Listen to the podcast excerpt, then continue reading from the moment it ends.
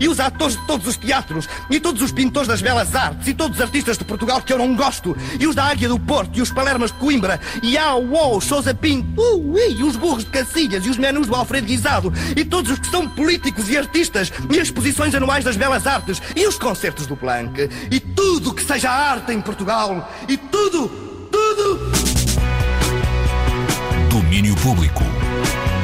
Cultura pop e tudo na Antena 3. Fim. Olá, boa tarde. Eu sou a Mariana Oliveira. Estou convosco no Domínio Público até às 3 da tarde. Hoje, no Domínio Público. Fazemos as contas ao que sobrou do Festival de Cinema de Roterdão, onde estivemos a acompanhar a prestação dos filmes portugueses. Falamos de David Bowie com o autor de uma biografia ilustrada que já está publicada entre nós. Há música cantada no feminino com as Spicy Noodles, que acabam de editar novo disco, e com A Garota Não, às partes de um concerto no CCB. As portas do teatro abrem-se para vermos Alma, em cena no Teatro Aberto, e vamos ainda de visita a duas exposições, Red Lines with Landscapes, de Evan Roth, e From Lisboa to the World, que está no Porto. Acabamos com Sons de Vez, outra vez em Arcos de Valdevez. Domínio Público. E começamos esta tarde de domínio público a lembrar que ontem à noite os Linda Martini estiveram no Coliseu de Lisboa. Antes disso, vieram às manhãs da 3 dizer como é que acabaram a fazer uma versão do Frágil de Jorge Palma. Deu? Nesta verdade foi um convite que surgiu por uma coisa que esperemos que saia, algo no tempo. E convidaram-nos para, para fazer essa versão. Pá, ficámos, ficámos muito contentes, até porque é uma coisa que nós vimos fazendo ao longo do tempo, fazer versões de, de artistas eh, já super consagrados e, e gostámos muito de fazer esta versão. E pronto, e aqui está. Preciso de alguém, dou-me com toda a gente, não me doa Frágil clássico de 1989, relido 20 anos depois pelos Linda Martini. Boa tarde.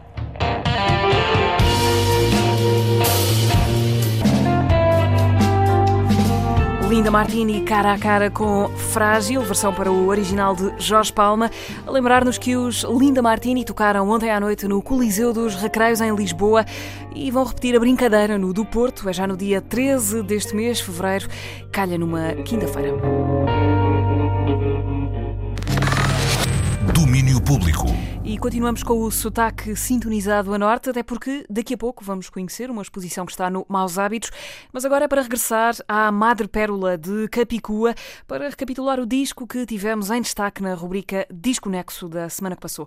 Manual de instruções para ouvir Madre Pérola, agora com a Marta Rocha. Desconexo. Madre Pérola é o nome do disco e a frase Ostra Feliz não faz pérola é o mote. A frase é do brasileiro Rubem Alves e está há muito tempo na vida de Capicua, que a usa como mantra. Não porque acha que as vidas dos artistas têm de ser sofridas para que a arte valha a pena, mas sim porque as pessoas felizes pegam nos seus grãos de areia e transformam-nos em pérolas. Eu gosto dessa ideia e acho que ela também combina muito com a, com a- própria experiência da maternidade, que também está muito. quer dizer, foi paralela à, à- à criação deste disco. ah, porque também é preciso superar e sublimar vários desafios e desconfortos não é? e provações físicas e, e para, para isto, pronto, para, para a criação não da, da música, mas dos filhos, não é? E então acho que essa ideia, esse mote, acabou por resumir muito bem a, a- proposta deste disco, que é um disco pretende ser otimista e solar e, e ir pelo lado solar das abordagens, mesmo quando os temas são difíceis. E pronto, eh, acabei por tomar esse- essa frase como mote e chamar o disco de Madre Pérola. A Madre Pérola como metáfora para o processo de criação de um disco ou de uma criança. E foi num dos dias de maior cansaço que Capicua encontrou o refrão de Gaudí, uma canção mosaico que nos transporta para esse tal lado solar descrito pela rapper, onde em vez de grãos de areia transformados em pérolas, temos caquinhos transformados em Gaudí. toda a internet, tu estás farta de segundas e de terças e de quartas e de quintas e de sextas, até das folgas te fartas, porque há brunch e sumos detox, laser e botox, porque há secas e dietas e profetas e blogs, e estás farta do bom gosto, suposto, imposto, estás farta do bom moço e do desgosto, bem disposto, estás farta, farta, farta, até ti, mas bora colar os caquinhos e fazer um gaudi. Eu vou colar esses caquinhos e fazer um gaudi, fazer um gaudi, bora fazer um gaudi. Eu vou colar esses caquinhos e fazer um gaudi. Fazer um gaudi, bora fazer um gaudi. Quem ouve Capicua sabe que não é mulher de virar a cara à luta. E claro, este Madre Pérola volta a mostrá-la aguerrida nas palavras. Mas as palavras ditas por Capicua vão além disso e juntam-se à natureza. Eu sou uma pessoa muito romântica na, no verdadeiro sentido da palavra, ou seja, sou uma pessoa que tem esperança no futuro e, e que. E que hum, que se atira para a luta porque ainda acredita que vale a pena, não é? É um bocado essa, essa minha, o meu drive. E então, quer dizer, depois mesmo na criação acabo por misturar essa, essa atitude mais aguerrida com um lado de sensibilidade para as coisas de, para as coisas belas, não é? no sentido em que acabo por ir buscar os elementos, a água, a, a terra, não é? Tipo, o amor, eh, os elementos mais naturais e, e, e belos da existência, não é? Eu acho que também são habitualmente bons, bons, uh, bons recursos para a poesia no geral, não é? Uma das referências de Capicua nesta poesia, que se inspira em coisas concretas como o mar ou as árvores, é a Sofia de Melbreiner. E são precisamente as palavras de Sofia a dizer-nos que quando morrer voltará para buscar todos os instantes que não viveu junto do mar, que ouvimos em A Minha Ilha, canção que tem no refrão a voz misteriosa de Catarina Salinas. Não quero saber-te de cor e sem ser feitiça é eterno. Espero Mediterrânea que esse amor nos seja mútuo E que sejas minha até ao último minuto. Como de Sofia às gregas és a minha devoção. Foi dessa areia rosa que enchia o meu coração. Gil na voz dele já diz que para ti só de barco. Amante instantânea teu contorno é o meu quarto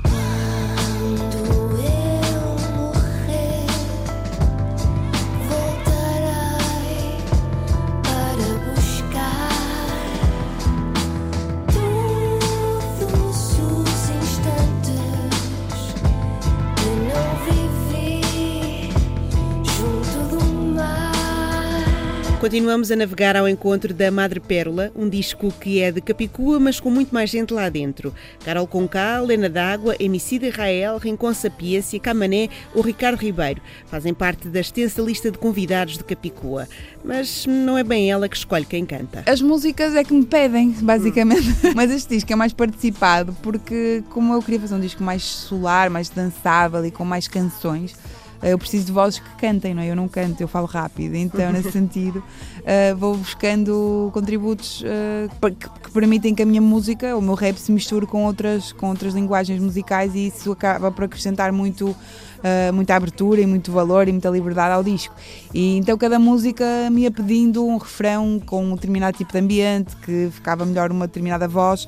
Eu ia imaginando quem é que cabia ali. São as músicas que escolhem os convidados e houve uma que pediu doçura. Sei lá, música no planetário, uma música romântica, doce. Um, e quem é que é tão doce e tão romântica assim? É Malu, a Malu Magalhães tinha que ser ela. Planetário, Capicua e Malu Magalhães, agora no Disconnect. Eu te pedisse que tu seguirias o seu rastro com o dedo indicador, unindo os pontos ao ponto de sabê-los de cor. Eu pedi, foi aí que nós cruzamos os mindinhos. Juraste que encontravas até os mais pequeninos. Ias contar os sinais, um a um por todo o corpo. Pouco para ser demais, mas demais para ser pouco. Outro iria desistir, mas tu juraste que era certo. Que ias descobrir quantos sinais são em concreto. Buscá-los um a um como um astrónomo em funções. Ligando-os uns aos outros para fazer constelações. Deixa eu gostar de saber. Fui eu que inventei da minha cabeça. Você vai gostar de saber. Deixa eu te contar uma coisa bonita. Você vai gostar de saber.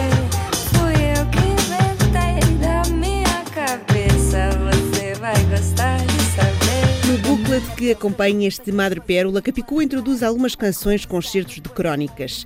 E numa delas explica que, por muito que se inspire no Brasil, é bastante portuguesa na forma como lida com as palavras. Diz ela que lhes tem respeitinho. Mas isso não quer dizer que as canções de Capicua não estejam em constante ponta aérea. Eles de facto têm uma relação muito livre e espontânea com a criação, flertam com a língua portuguesa, têm uma relação muito plástica com as palavras que nós portugueses temos mais dificuldade em ter. Eu neste disco tentei inspirar-me nessa forma de estar e de criar e de fazer música e, e, e, também até porque eles fazem, eu tentei fazer música mais alegre e eles fazem isso com muita classe e muita facilidade, ao contrário de nós que temos mais facilidade em ser melancólicos, de tratar as palavras como tratamos os avós, não é? que é com muito carinho, mas muita reverência, muita educação e eles uh, são mais comprometidos e, e, e tem, então conseguem ser mais inventivos, digamos assim, com a palavra, com a, com a língua. E eu acho que hum, tentei inspirar-me nessa forma de estar e de criar de fazer música, para além de me inspirar muito na música brasileira e, e, e também com estas parcerias tornar o meu próprio disco um bocadinho mais ter mais esse jeito alegre de ser triste, sabes? Que eles têm e, e, que eu acho que me inspirou bastante para este disco. O jeito alegre de ser triste que Capicua quis trazer para este Madre Pérola materializa-se em Mátria, canção onde é acompanhada pelos brasileiros Rael e Emicida, companheiros da rapper em língua franca, mas também por Rincon Sapiência. Já fui grafiteira, virei a primeira no rap hardcore montana. Mátria para mim é língua que não sei roça de Camões. Ora, pois, mágica assim é Lula que canta a rosinha dos limões. Sou bazaquiana, sou mais do que Ana, eu sou Maria Capaz. A fila indiana e é cotidiana, mas eu nem olho para trás. Só quero esse jeito alegre de ser triste. Seres o é como Clarice. No país do futuro, ser Alice. Sou mais eu e já disse. Venho da tribo, mas gosto do perigo e cruzo com outros cantos. No meu umbigo, eu sou indivíduo, mas vivo com outros tantos. E se isso é ser diverso, para ser do verso há que ser livre. E quando tudo é adverso, eu faço o inverso para que equilibre. Diz você. Já sei quem sou. Sou mais eu, eu sou mais, sou os meus ancestrais. Já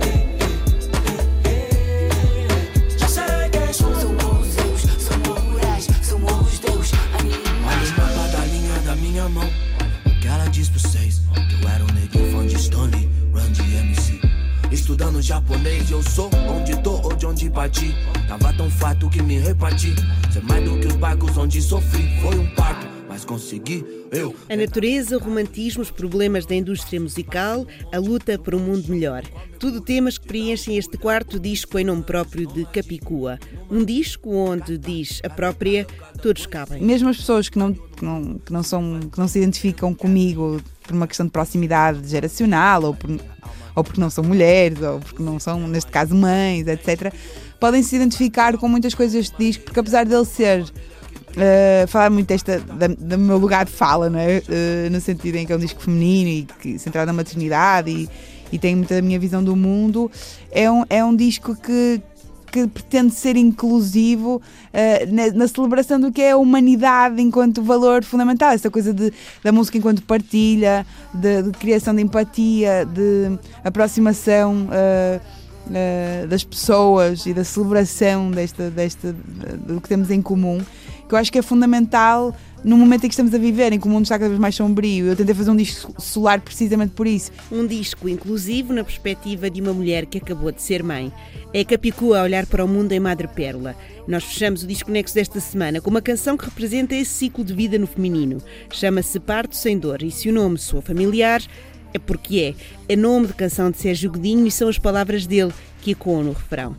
Parto sem dor a fechar esta semana de Disco Nexo. Voa no céu como a lua que leva a maré, como a menina que acorda mulher, dente de leite, cabelo branco, primeiro filho, o riso e o pranto, prazer e dor, amor maior, estrias e lágrimas, sangue e suor, como a massa do pão de amanhã, como a candura da luz da manhã, como um ovo que estala por dentro, como a ruga que nasce do tempo. Madre Pérola de Capicua foi o nosso Disco Nexo da semana que passou. A partir de segunda-feira, todos os dias, depois das 5h20, vai ser o revezo de Felipe Sambado a merecer toda a nossa atenção. Para o final desta hora, guardamos, aliás, parte da atuação ao vivo do Felipe Sambado na Antena 3. Para já, vamos ligar-nos à rede e ver as paisagens que compõem a obra de Evan Roth. O artista norte-americano tem uma nova exposição no espaço Fidelidade Arte, no Largo do Chiado, em Lisboa. É a mais recente expressão do projeto Reação em Cadeia, que tem curadoria de Delfim Sardo. é o resultado de uma colaboração entre a Fidelidade Arte e a Culturgest. Este projeto materializa-se uh, no convite uh, a artistas que fazem uma exposição aqui, na Fidelidade Arte, uh, e que depois as exposições migram para a Culturgest no Porto. O projeto Reação em Cadeia tem uma particularidade, que foi a nossa preocupação de origem, que é implicar os artistas na escolha do artista que lhes sucede. Isto é, não é uma mera decisão do curador, uh, o convite ao artista, é sempre uma, um, um, convite que é conversado, negociado, articulado com o artista anterior. E isto por uma razão muito simples, porque os artistas normalmente podem decidir fazer ou não fazer uma exposição mediante o currículo de um determinado espaço, de uma determinada instituição, mas nunca têm voz ativa no que vem a seguir. E aqui nós fizemos o contrário, é dar voz ativa aos artistas na escolha, na participação da escolha de quem lhes sucede. E daí o nome Reação em Cadeia. O primeiro artista que eu convidei foi a Angela Ferreira. Com a Angela Ferreira nós uh, convidámos o Jimmy Durham. Com o Jimmy Durham decidimos pela Elisa Strina e depois com a Elisa Strina agora pelo Evan Roth. E uh, com o Evan Roth já escolhemos a próxima artista que é a Alicia Kopf, uma artista espanhola de Barcelona artistas que escolhem o artista seguinte e assim criam uma cadeia de reações e de descobertas artísticas em exposições que podem ser vistas em Lisboa, mas também na Culturgest no Porto. Red Lines with Landscapes é o nome da intervenção de Evan Roth, que não se esgota na exposição que abriu ao público esta sexta-feira. O Daniel Bell explica-nos que a arte que o norte-americano faz é de todos e está em todo o lado. Mal entramos no edifício da Fidelidade Arte, os olhos são atraídos para o fundo do corredor que temos à frente. Está lá uma mesa, com um telemóvel num suporte e um computador portátil aberto, colocado de lado e em pé. Os dois aparelhos mostram vídeos de uma paisagem completamente vermelha. Evan Roth andou à procura dos locais onde chegam à Terra os cabos subaquáticos que transportam a internet entre continentes. Nesses sítios, montou câmaras de infravermelhos que captam a paisagem e a transmitem em tempo real.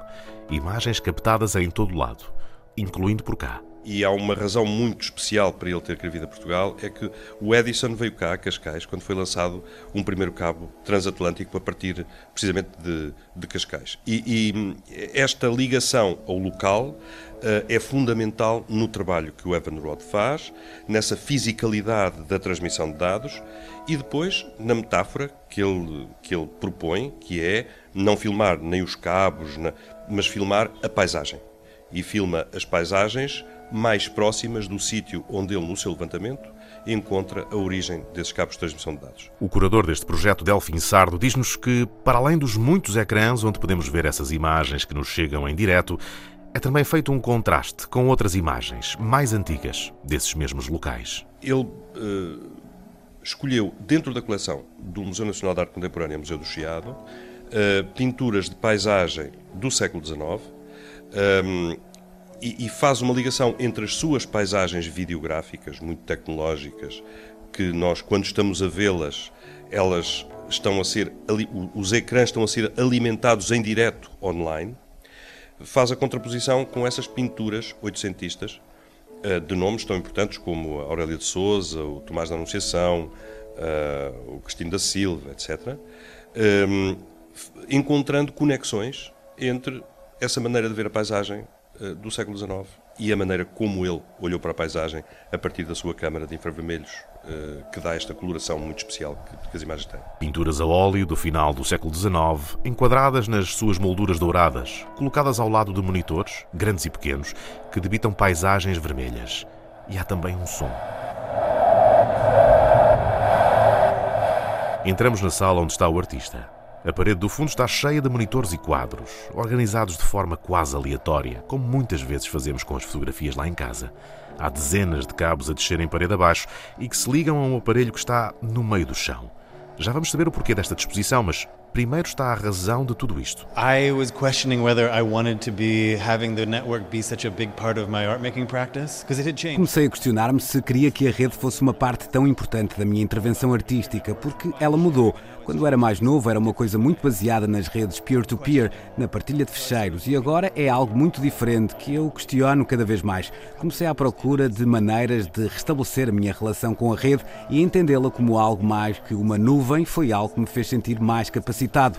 Isso acontece quando deixamos de pensar que a rede é algo etéreo e inalcançável e que é apenas um conjunto de computadores e cabos. Gosto dessa simplicidade que também destaca o facto da rede ser paisagem e o facto de fazer parte da paisagem torna-a mais interessante para mim. A arte que Evan Roth produz está intrinsecamente ligada à internet, com um foco especial em conteúdos de acesso e partilha livres. Em Red Lines with Landscapes, vemos os sítios onde os cabos chegam à terra que pisamos. Será que isso ajuda a sentirmos também um pouco mais donos da net, a fazer da net um pouco mais nossa? Gosto dessa abordagem. Um dos aspectos do trabalho é, apesar de parecerem vídeos, na realidade são websites e o que está no ecrã não está aqui está alojado num servidor localizado na paisagem que estamos a ver. O vídeo da cidade do Cabo está num servidor da cidade do Cabo, os de Lisboa num servidor de Lisboa. E quando estamos em casa a ver os vídeos, há uma ligação física em que o teu computador se liga àquele servidor e faz com que se acenda lá uma luzinha verde. Apesar disso, não mudar a tua visão do mundo. Compreender esse caminho é importante. Boa parte do que me levou a ser artista veio do momento em que eu criei um site e o alojei num servidor. Foi espetacular, eu só pensava que isto não vai durar porque é muito barato e muito poderoso e alguém vai aparecer para me tirar. Isso foi há 20 anos e eu estou feliz por isso não ter acontecido e apesar da web ter mudado e dos meus filhos serem eventualmente obrigados a terem uma conta imposta por uma grande corporação monopolista, isso não os deve impedir de registarem um endereço e alojá-lo num servidor. Isso não nos foi retirado e é essencialmente o meio deste trabalho. Endereços ligados a servidores que formam uma rede. Even though the, web has really changed and my kids are going to grow up getting user accounts at corporate online monopolies, but it doesn't stop them from registering a URL, getting a server. That hasn't been taken away from us, and that's essentially the medium of this work. It's URLs connected to servers and forming a network. Uma liberdade que Roth partilha usando a tecnologia que temos à mão. Os smartphones, os portáteis e as televisões deixam de o ser para passarem a servir de molduras que recebem as imagens e o som.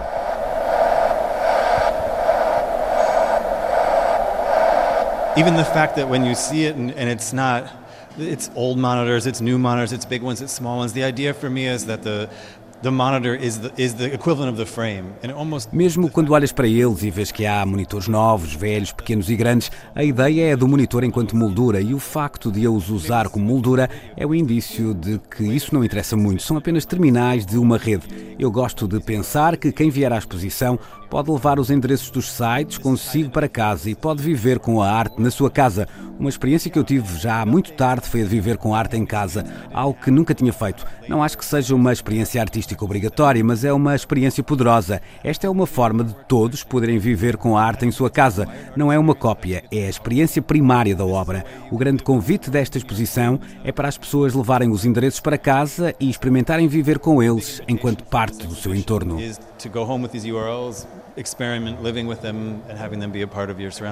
Arte que podemos trazer connosco, que podemos ter em casa para apreciar ao nosso ritmo, com o nosso tempo.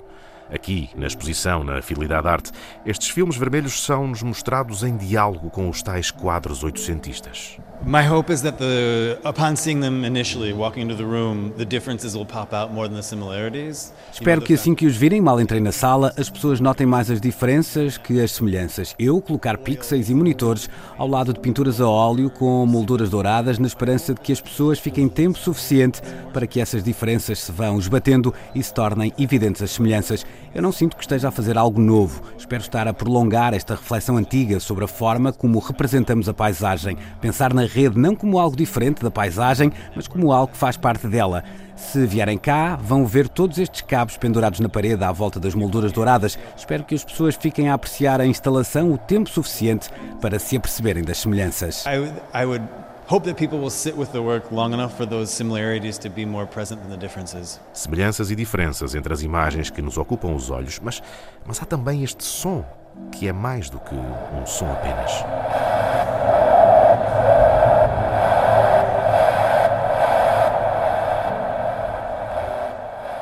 So the sound is is two channels of audio. One is the ambient of the screen that you're looking at, but the second is that when I'm recording the video, I'm São dois canais de áudio. Um é o ambiente da paisagem que vemos no ecrã, mas o outro, e isto pode parecer estranho, eu gravei os vídeos com um monitor cardíaco que tinha ligado a um rádio e cada vez que o meu coração batia, mudava a frequência. De vez em quando ouvíamos pequenos excertos, uma sílaba de um talk show, comunicação da polícia, mas é sobretudo estática, que também é paisagem. Não é só o céu azul e a relva verde, há a radiação Wi-Fi, 3G, todas as coisas enterradas no chão e que param no ar à nossa frente, mas que o hardware dos nossos olhos não consegue ver. Foi outra maneira de absorver e gravar elementos dessa paisagem. So the audio is just another way of me of trying to soak up and record elements of that landscape. Can I take it like a Quase parecem as ondas a quebrar na praia. Uma rede que é paisagem que nem sempre vemos. Imagens que nos juntam e ligam o passado ao presente. Arte que está no museu, mas que pode estar na nossa casa ou no nosso telefone. As linhas vermelhas traçadas por Evan Roth são tudo isto ao mesmo tempo. São deles e são nossas. Podemos agora vê-las com mais atenção em Lisboa e mais tarde elas de chegar ao Porto. A exposição de Evan Roth vai estar na Fidelidade Arte em Lisboa até 22 de maio. Depois muda-se para a Cultura Gesto no Porto de 6 de junho até 6 de setembro. Daqui a pouco vamos inaugurar outra exposição, essa no Maus Hábitos. Mas antes disso, licença para dançar ao som da nova de Caribou, Never Come Back.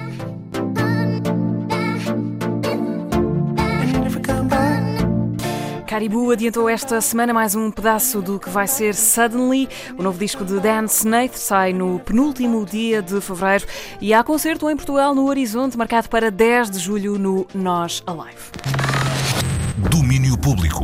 E agora vamos de Lisboa para o mundo, a partir do Porto. From Lisboa to the World é o nome da exposição que já se pode ver no Maus Hábitos. Até 15 de março, a Galeria Underdogs faz a curadoria de uma exposição itinerante eh, com uma seleção apurada de artistas portugueses contemporâneos. A Vanessa Augusto foi até ao Maus Hábitos, ao encontro do Daniel Pires, diretor de um dos espaços mais interessantes da Invicta, para saber com o que podemos contar agora e também pelos próximos meses. Ao longo dos seus seis anos, a Galeria Underdogs tem vindo a trabalhar com um grupo representativo de artistas portugueses que podemos conhecer melhor agora numa exposição chamada From Lisboa to the World. Um complemento nacional à exposição coletiva From the World Made in Lisboa, que foi apresentada em abril de 2019 e que recaía sobre o trabalho de artistas internacionais que têm visitado e trabalhado em Lisboa no âmbito do seu programa expositivo. Agora, em 2020 e com caráter já diferente, Daniel Pires confirma esta exposição vai ser o pontapé de saída da programação artística do Maus Hábitos,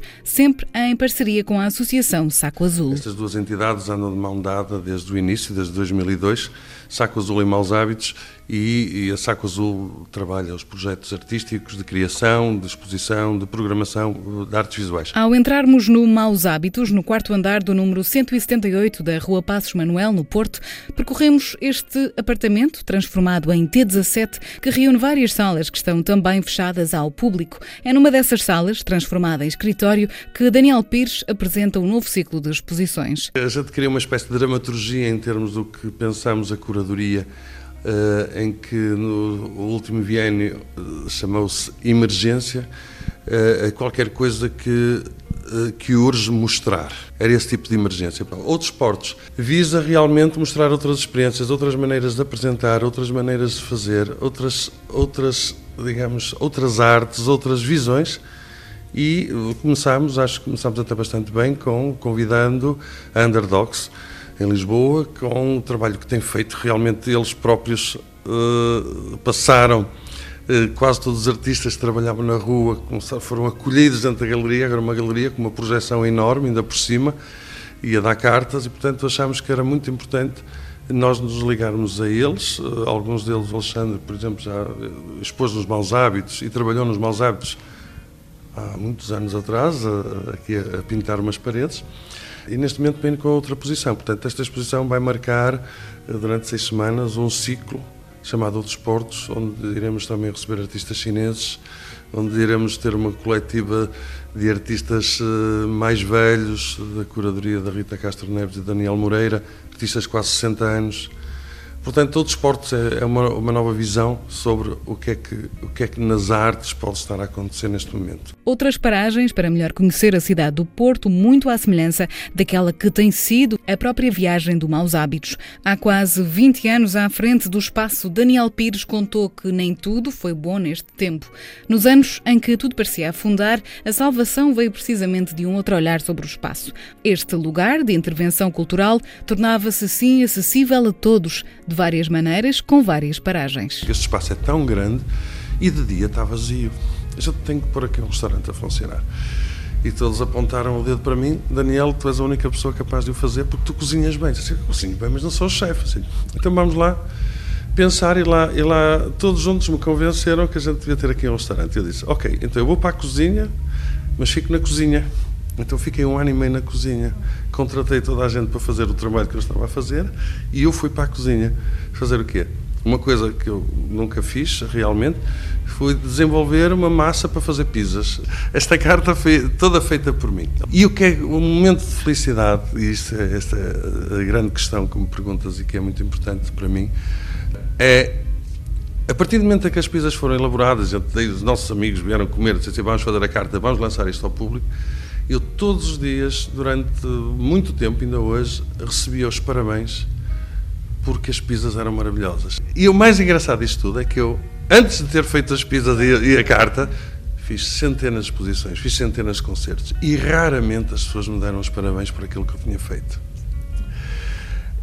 Essa sensação é uma sensação que, eh, que, ainda, que ainda hoje, estou a contar esta história porque eu acho que se alguns outros programadores estiverem, estiverem, estiverem a ouvir e pessoas que fazem coisas, devem, devem entender o que, o que eu estou a dizer.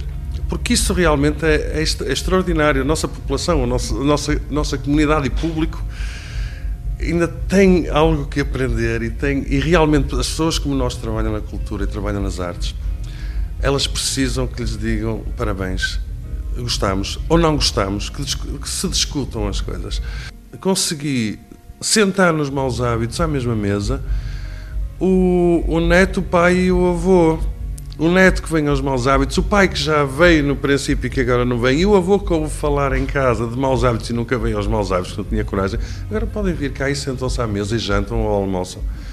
E isso traz, eh, cruza outros públicos, é fruição cultural, temos que assumi-lo como tal, em que as pessoas vêm cá e é um espaço de liberdade. Está no quarto andar, não está à vista do público que passa na rua. Eh, é um espaço só para curiosos, realmente. Para todos, também chega agora a exposição que conta com a curadoria de Pauline Fossel e de Vils. A sala de exposições vai encher-se de nomes que já nos passaram pelos olhos, mais menos Ed Fuel, Aca Corleone, André da Loba, Estúdio Pedrita, Mário Belém, Teresa Gaio ou Wasted Rita. Vai essencialmente ocupar a sala de exposições. Já são conhecidas, as pessoas já viram, são artistas bastante, bastante uh, populares, diria. Uh, realmente são, são artistas que são muito, são muito interessantes. Foram, foram escolhidos pela Pauline Fossil e pelo Alexandre. É uma curadoria deles e pensada para este, para este biênio sobre este, este tema, outros esportes. O dom da palavra e da imagem transformadas em arte, em destaque nesta exposição From Lisboa to the World, com o selo da Galeria Underdogs para ver até 15 de março. Depois disso, Daniel Pires garante que há muito para descobrir neste ciclo chamado Outros Portos um outro olhar sobre outros artistas e sobre outras maneiras de expor a cultura. Da Serra e da Terra com artistas maiores, séniores, séniores já, mas Alice Geirinhas, José de Almeida, a Maria Lino, o Pedro Saraiva e a Tânia Diniz. Portanto, são artistas que já tiveram percursos internacionais. Estamos a falar de pequenas instalações, de pintura, uma coisa mais é realmente mais clássica também no sentido no sentido de apresentações. Depois vamos acolher pela segunda vez um, um projeto muito engraçado que me dá imenso prazer de um parceiro muito antigo nosso eh, que chama Oficinas do Convento em Montemor Novo o Tiago Frois, que é um gabinete de curiosidades. Então, o gabinete de curiosidades é realmente o que passou no ano anterior pelas oficinas do convento e eles trazem uma pequena mostra de cada uma das coisas. Mas funciona mesmo com um gabinete de curiosité, onde vais ter pequenos nichos e pequenos objetos. É bastante lúdica, toda a gente adora e é uma exposição junto a toda a gente. Esta vai de dia 22 de maio a 15 de junho. Temos desde há quatro anos uma parceria com Macau e com o nosso parceiro de Macau, que tem um festival chamado This Is My City, o Manuel Correia da Silva e a Clara, e a Clara Brito, e uh, nós convidámos-los a pensarem a trazerem cá uma mostra de fotografia chinesa. E então uh, vamos ter esta mostra de fotografia chinesa cá do dia, uh, vamos cá ver, de 12 de junho a 26 de julho. E em contrapartida tivemos um convite para levar a Shenzhen e a Macau seis artistas portugueses no próximo ano. Portanto, estes outros portos estão, estão, estão realmente a circular. Vamos ter também uma outra exposição de um artista, o Flávio Rodrigues. Esta é uma pequena exposição pontual uma exposição feita uh, e que já temos a tradição de a ter pela FEBAL e depois vamos ter uma, a última que fecha o ano, de 20 de novembro a 30 de dezembro, encontro às zero horas, de curadoria Bruno, do Bruno Leitão, da Hangar, e então será um encontro de artistas que não é normal conseguirmos fazer, em que estamos a juntar Porto, Lisboa, Algarve. Há, não há muitos artistas de Lisboa a ver expor ao Porto, não há muitos artistas de Porto, de Porto a expor em, em Lisboa. Provavelmente há mais artistas do Algarve a expor em Lisboa do que do Algarve Porto.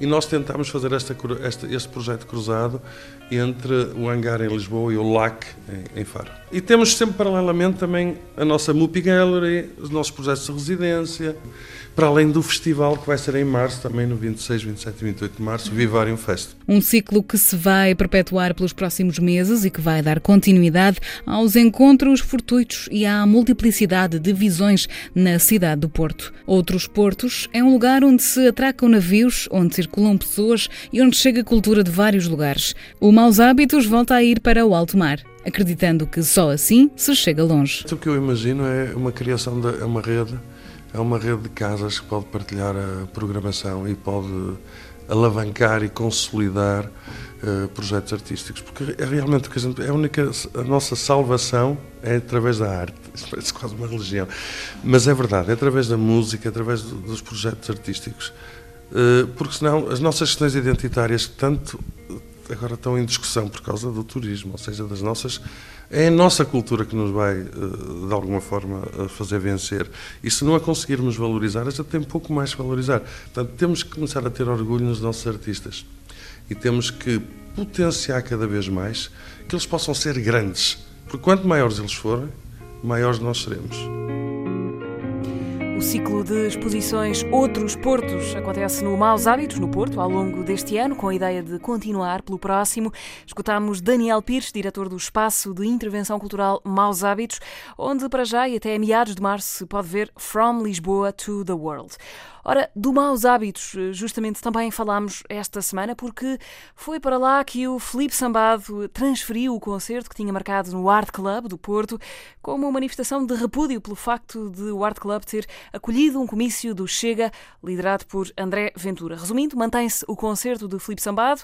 Ele vai apresentar Reveso ao vivo no Maus Hábitos, a 14 de fevereiro. Agora, Felipe Sambado canta a Joia da Rotina ao vivo na Antena 3 cabeça para baixo às sete da matina. Caça ou escadas do metro acima. Deixo o tesouro no lar para quando voltar ter mais brilho no regresso. E eu só peço, só peço para te ter no quarteirão o gato no colchão, o amor a dividir. Por agora é o que peço, é o melhor começo. Ter amor para dividir.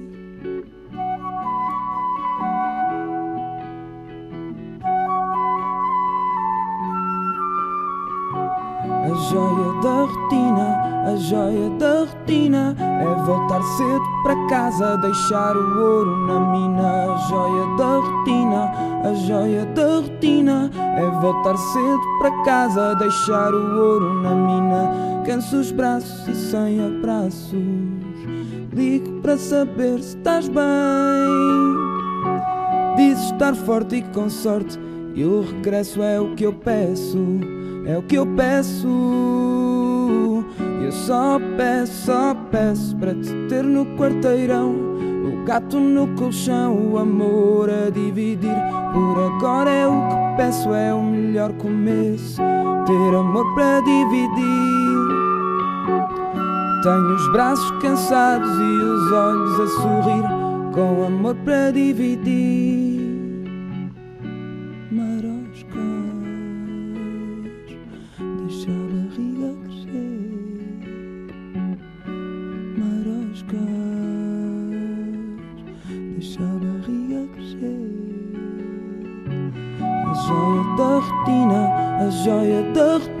É voltar cedo para casa, deixar o ouro na mina. A joia da rotina, a joia da rotina é voltar cedo para casa, deixar o ouro na mina. Eu só peço, só peço para te ter no quarteirão. O gato no colchão, o amor a dividir.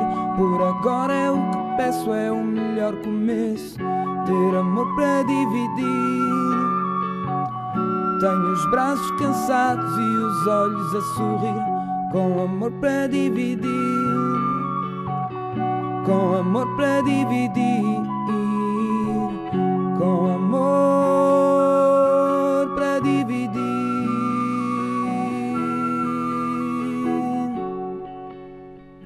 Amor a dividir com o Filipe Sambado ao vivo na Antena 3. Na semana que vem o disco Reveso vai estar em escuta no Disco Nexo, sempre de segunda a sexta, depois das 5h20. A Antena 3 divulga o que é de domínio público.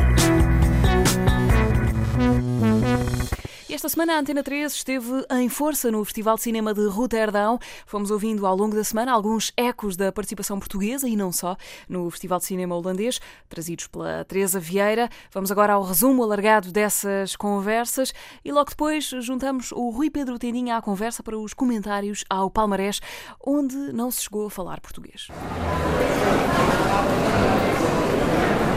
O Festival de Cinema de Roterdão é o primeiro grande momento do ano para a indústria e para os cinéfilos. Uma janela para as grandes obras do ano que se inicia e para as temáticas e formas que vão marcar os meses que se seguem. Este ano o festival contou com uma forte presença de produções portuguesas. Leonardo Moura Mateus apresentou a sua nova curta-metragem A Chuva Acalentador na secção competitiva de curtas, uma adaptação do texto Lucrécio Poeta de Marcel Schopp, um filme em que a antiguidade se cruza com a contemporaneidade e onde reina um lado teatral. Um retrato do amor para além da conquista, da ansiedade sobre a vida e a morte, com base nas palavras de Schopp. A gente parte primeiro de um desejo, de uma vontade de passar isso para o mundo, mas na verdade o desafio extremo é como de fato fazer disso uma imagem, como fazer disso um som. E, e, isso é uma pesquisa, não é algo que eu tinha de cara, assim, trabalhando com cada um, cada no tom, porque a gente poderia ficar nos ombros de diretores que, trans, que transformaram muito bem esse tipo de poesia de época em coisas no presente, como os Strobel, como a Rita Azevedo Gomes, que são pessoas muito importantes para o meu coração cinéfilo. Mas eu também queria encontrar, junto com o Mauro, junto com os atores, uma, um modo de falar. Eu queria encontrar uma maneira de colocar as coisas em cena. E, sem dúvida, a teatralidade, que me interessa muitíssimo. No Antônio 23 tem isso, como em vários, Vando Vulgo Vedita, em vários lugares isso está. É uma das maneiras que a gente encontrou para valorizar o texto do Schoube, as ideias dele e também as nossas ideias como artista. A Chuva Acalentador segue António 123, que já seguia inúmeras obras do realizador. Muitas delas estiveram em Roterdão, numa retrospectiva do trabalho de Leonardo Moura Mateus. Eu não sinto que com esse filme eu atinjo o final de uma linha, eu estou produzindo outras obras ao mesmo tempo. Então, na verdade, talvez só no futuro é que eu entenda mais ou menos esse conjunto de filmes.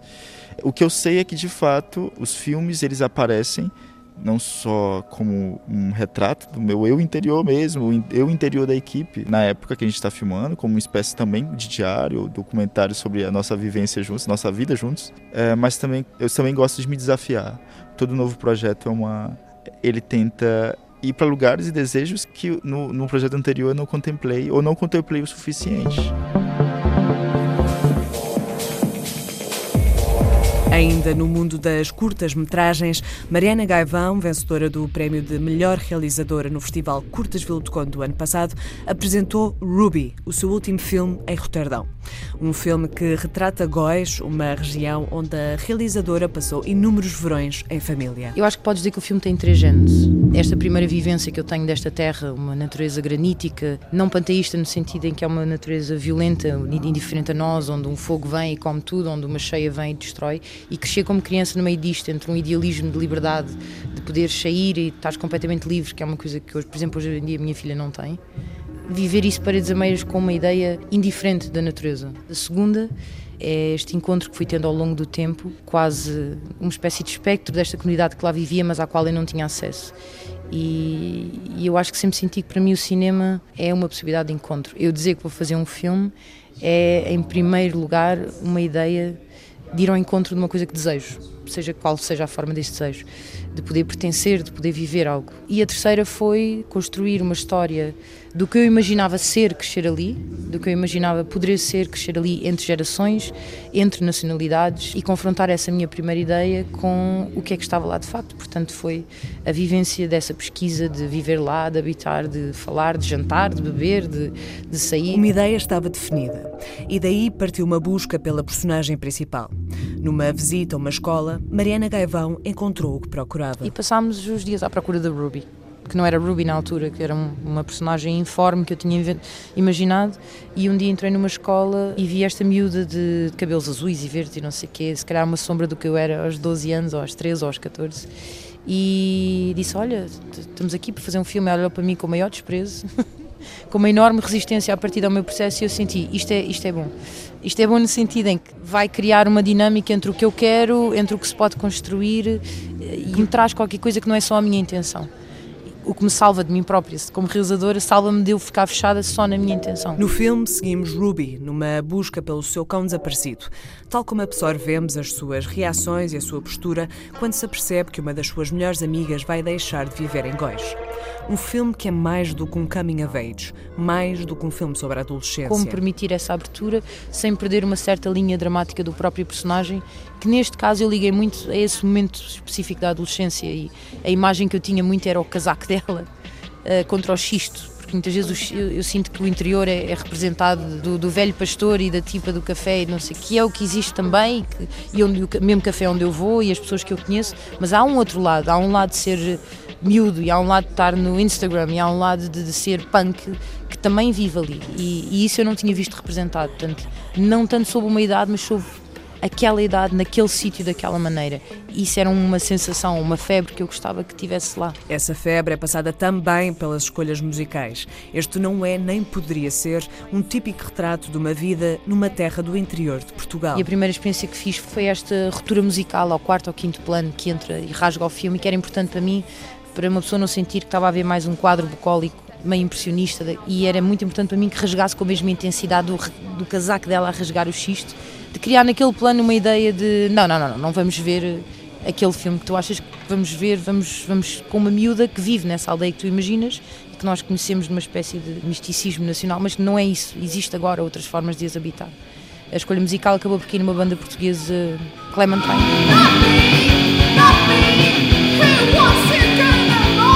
Tem um tom meio queer, feminino, e era importante naquele momento para mim, nem que fosse o único do filme, que se juntassem a energia dela, o contexto, a minha intenção, porque a música é a minha intenção, clara, e que tu sentisses, ok, o filme vai ser isto.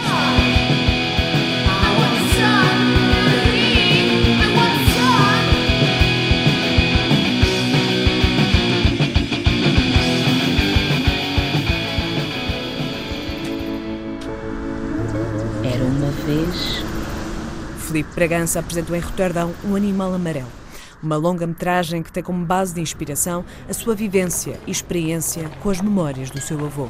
Então chegaste à minha aldeia, na fronteira do Moçambique com o Zimbábue. Em busca de riquezas fáceis e de pistas sobre o passado do homem cujo cadáver carregavas como um troféu amarrado na cintura. Com a minha vontade de me aproximar de algumas histórias que o meu avô me contava que contavam sobre ele, umas histórias delirantes dele em relação a, ao imaginário de ficar muito rico. Ele era um pequeno fazendeiro no interior do Brasil e tinha sonhos de riqueza, de buscar pedras preciosas nas terras dele e contavam os sonhos dele de juventude de ir para a África caçar riquezas. E ao mesmo tempo era uma pessoa que escondia muitos segredos do passado dele, de violência, de, de, de mortes de inimigos na região. Precisamos falar, brasileiro. O mal aconteceu. A noção de histórias apagadas, a questão de memórias esquecidas, é algo que vai para além de características individuais. Retrata o estado de uma nação que está neste momento em crise. Eu acho que o Brasil tem muitas histórias escondidas, principalmente dessa relação do imaginário branco, ibérico, católico, cristão, com o passado de escravidão e de colonização portuguesa.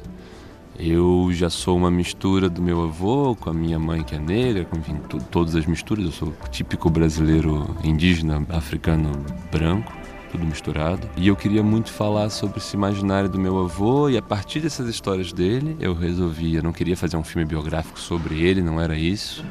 Mas pensar como é que esses fantasmas coloniais sejam os mais das histórias mais familiares, pessoais, como, sejam os mais alegóricos, mais amplos sobre o país, ecoam até os dias de hoje, que mais do que ecoam, estão realmente assombrando o Brasil até hoje.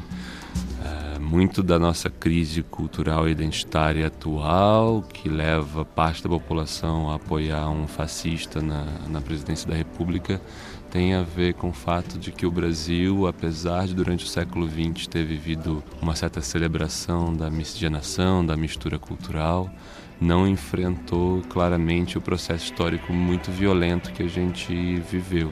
Como fazer um filme em um país sem linguagem que sequer reconhece o próprio corpo? Numa terra onde 5 milhões de pessoas negras foram escravizadas e mais de 10 milhões de almas indígenas arrancadas do corpo, como é que você pensou, cineasta, que um filme teu, um gesto teu pudesse te salvar do precipício? Felipe Bragança menciona e ilustra no filme o conceito de antropofagia, enquanto elemento essencial da cultura brasileira. Algo que não é estático, de beber e de cruzar constantemente elementos de outras culturas algo que a arte deverá colocar em destaque para quebrar a estagnação e resolução sintética da identidade nacional brasileira, que poderá ter motivado muitos dos problemas que se sentem hoje em dia. Cinema, as artes, o teatro, a música estão de alguma forma tentando reagir a esse momento, pensando como enfrentar esse fascismo empoderado agora e também repensar alguns momentos de um otimismo um pouco ingênuo que a gente viveu nos últimos 10, 15 anos, em que houve um certo momento em que a gente achou que tinha encontrado a tal utopia brasileira, que tudo ia dar certo, que a sociedade brasileira agora estaria harmonizada. Foi virando a chave e chegando nesse lugar desse nacionalismo fascista que está no poder. Então a gente, eu acho que a gente está num momento mesmo de crise no melhor dos sentidos nas artes, que é a gente vai precisar olhar para esse nosso processo histórico brasileiro agora e entender que faz parte da nossa natureza não chegar numa síntese. Eu acho que o século XX é, começou com o um movimento modernista, antropofágico, com o imaginário de cultura brasileira como uma cultura de eterna é, absorção da diferença e transformação em novas coisas. E terminou o século XX, começou o século XXI com uma ideia de que talvez a gente tivesse chegado numa síntese. Ah, o Brasil é isso. E toda vez que você chega numa síntese, eu tenho a impressão de que a síntese cabe muito melhor aos fascistas do que às culturas populares. Então a gente tem que, de alguma forma, acho eu, eu tento fazer isso com Animal Amarelo e tem gente tentando fazer isso em teatro, e eu acho que tem outros cineastas que estão pensando sobre isso. Como a gente retomar a questão da disputa pelo imaginário cultural sem querer salvar ninguém, sem querer ser salvo, sem achar que a gente vai explicar o que o país deveria ser, mas absorvendo as nossas coisas e principalmente enfrentando de frente quem nós somos. O Animal Amarelo é uma tragicomédia bem crítica sobre o imaginário brasileiro, faz muito, debocha muito, faz muita graça em relação aos brasileiros, aos portugueses e também ao imaginário uh, novo rico moçambicano, africano. Então a minha proposta era que nós todos assumíssemos um pouco o ridículo do nosso papel na história e a partir desse ridículo a gente conseguisse transformar as O coisas. filme é uma coprodução brasileira, portuguesa e moçambicana. Um fator crucial para a construção do filme. O Animal Amarelo só faz sentido ser feito assim com essa, com essa troca entre Portugal, Brasil e Moçambique. É mesmo um filme feito nesse lugar de transição transcultural no meio desses três países. É um filme que está flutuando ali no meio do, do Atlântico. Ele não é um filme que seria possível no sentido artístico, no sentido do conceito dele todo, ser feito no Brasil e, e procurar parcerias fora só financeiramente. A parceria aqui era realmente cultural, de trocas, de, de reflexão, de pesquisa. A oportunidade que eu tive de ficar um tempo em Lisboa me ajudou não só a ter parcerias com a equipe portuguesa e com o elenco português, mas também pensar questões do filme. Era importante, eu gosto muito de escrever as últimas cenas, assim, pensando já em locações específicas, em decors, como vocês falam. Então, as últimas versões do guião já eram muito focadas nos lugares específicos onde eu ia filmar, ou seja, é um filme que só faz sentido e só foi possível porque existiam pensadores de cultura nesses três países trocando, trocando ideias e criando coisas juntos. E o filme é esse território mágico de, de encontro. Encontros com estes e muitos outros mundos marcaram esta mostra de cinema Ecoterdão. De Portugal, Brasil, Angola, Coreia, China, Estados Unidos. Universos próximos e distantes cruzaram-se neste ponto, onde a magia da possibilidade do diálogo através do cinema ecoa por todas as salas, por todas as ruas. Foi o lado português em Roterdão. Há mais do festival para ouvir em breve no nosso site, na reportagem da Teresa Vieira, com entrevistas a Lydia Lange, por exemplo, e também Bong Joon-ho, realizador de Parasitas. E depois da Teresa é a vez do Rui. Domínio Público. Já regressado de Roterdão, uh, o Rui Pedro Tendinha está aqui também uh, para nos fazer o seu balanço do Festival de Cinema de, de Roterdão. Uh, muito frio ou quê? Olha, não, costuma estar muito frio. Este ano não esteve tão frio e, por outro lado, a temperatura, do meu ponto de vista, da qualidade dos filmes subiu. Uhum. Eu, eu tive sorte, porque aquilo é um bocadinho uma maratona, é impossível ver tudo, mas o que eu escolhi ver agradou-me bastante. Também tentei fazer escolhas no âmbito do cinema que pode chegar a Portugal e também cinema made in Portugal ou coproduzido com Portugal. E aí vi algumas coisas que me seduziram, algumas delas. Aliás, ouvimos alguns desses protagonistas no trabalho uh, da Teresa Vieira, há bocadinho, uh, mesmo antes, no domínio público. Antes de falarmos do palmarés ou dos principais prémios, quero perguntar-te, entre a abertura, que foi com um filme português este ano, entre a abertura e o encerramento do Festival de Roterdão, o que é que aqueceu o teu coração de cinéfilo nestes Olha, dias? Eu acho que o filme da abertura ficou sempre no coração de quem esteve em Roterdão. Melhor era impossível ter começado Roterdão com um filme português e isso demonstra a força que o Mosquito do João Nuno Pinto tem. E um filme que inaugura um festival tem sempre algum protagonismo. Portanto, isso foi a melhor montra possível. Eu encontrei nos corredores de Roterdão o João Nuno Pinto, que estava feliz da vida, e já a dizer-me que o filme, neste momento, está a ser convidado para tudo o que é festival internacional. Para além da participação portuguesa, e tu foste deixando algumas dessas pistas nas tuas crónicas diárias no domínio público, mas para além da participação portuguesa, o que é que viste em Roterdão que nos deve ficar na rotina, ou pelo menos na retina ou no É ouvido, nos ouvidos para podermos Olha, estar a, atentos? a, a retina é do Filipe Sambado, não é? Mas eu, eu agora estou aqui neste momento a mostrar-te o calhamaço do programa, isto entre curtas, médias metragens, longas, documentários, é, é um mar de filmes, um mar de filmes do mundo e o que eu posso dizer é que, por exemplo, África, com o filme Ar-Condicionado do angolano Fradique, pode ter sido cá a grande revelação do, do festival. O filme é, é uma primeira obra que se passa nas ruas de Luanda, onde imagina-se um mundo onde os, os aparelhos de ar-condicionado começam estranhamente a cair por cima das pessoas. É um filme de moods, de atmosferas, mas é uma pequena grande delícia que eu acho que vai pôr no mapa o novo, o novíssimo cinema angolano, neste caso feito por um coletivo que é a Geração 80. Portanto, vamos ouvir falar muito do ar-condicionado, que sei que já andam muitos festivais em Portugal atrás dele. Para além dos, dos portugueses ou das, das coproduções portuguesas, Uh, estavas a dizer ainda quando falávamos em off que o cinema asiático definitivamente é um dos, Olha, uh, uma das Vitória apostas de, de Roterdão. É, e, e é uma marca de, de Roterdão, tem sido sempre mesmo com anterior direção e não é por acaso que, que ganharam os filmes asiáticos no, neste palmarés final. Uh, não foi por acaso também que o Bong Joon-ho quis mostrar em estreia mundial o Parasitas versão preto e branco em Roterdão e foi o, o vencedor do prémio do público. Ou seja, aquele pessoal todo que eu não digo que sou holandês porque há tanta gente internacional ali quer de convidado especial, que é pessoal que está a viver uh, em Roterdão. Roterdão não é bem só para os holandeses, é ali um território internacional e, e, e vê-se isso no público do festival. Franca. É a Zona Franca e, e, e as pessoas que estiveram no festival têm sempre esse, essa afinidade com, com as propostas asiáticas. Foi pena, de facto, não haver em tantos filmes portugueses com produções uh, um tigrezinho para Portugal, mas o ano passado já tivemos com o filme da Aya Koretsi, portanto não pode ser sempre. E vem aí, vem aí Berlim, temos filmes em Berlim, temos um filme pelo menos, e vamos ver se corre melhor no Palmarés de Berlim. Rui Pedro Tendinho, obrigada por teres passado aqui a fazer o balanço, contas finais do Festival de Cinema de Roterdão.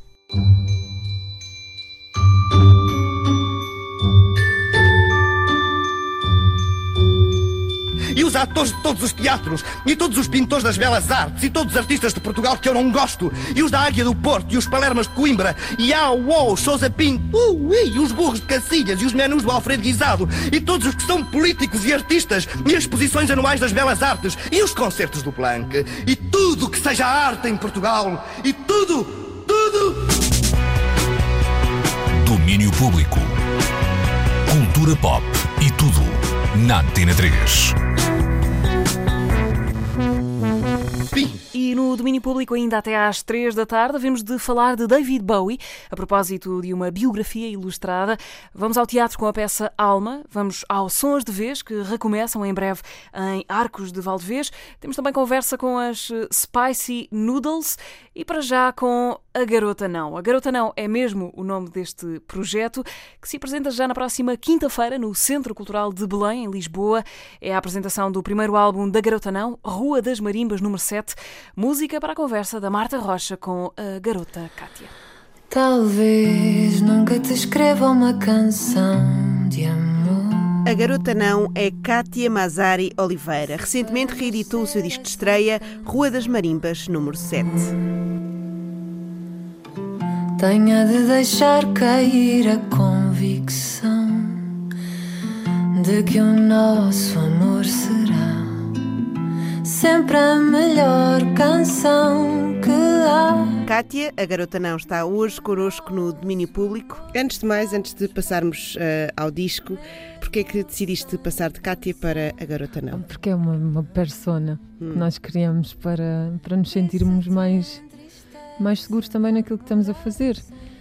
E há pessoas que naturalmente têm um bom nome para ser nome artístico. E há outras que não. Meu nome é Cátia Marina. Eu não posso aparecer como cantautora e chamar-me Cátia Marina.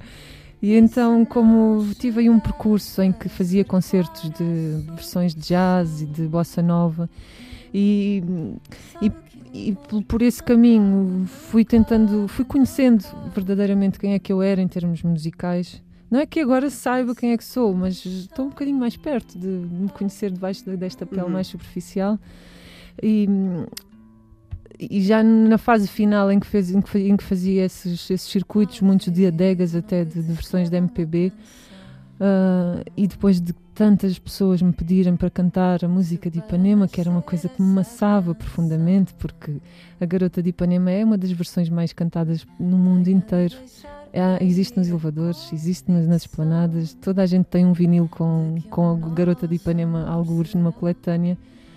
E, e, e, nem sequer é uma música da qual eu gosto assim tanto. Há outras maravilhosas na MPB e eu não percebi a necessidade de ter que estar a satisfazer-se claro. só por satisfazer o outro e cantar uma música que a mim não me é assim tanto.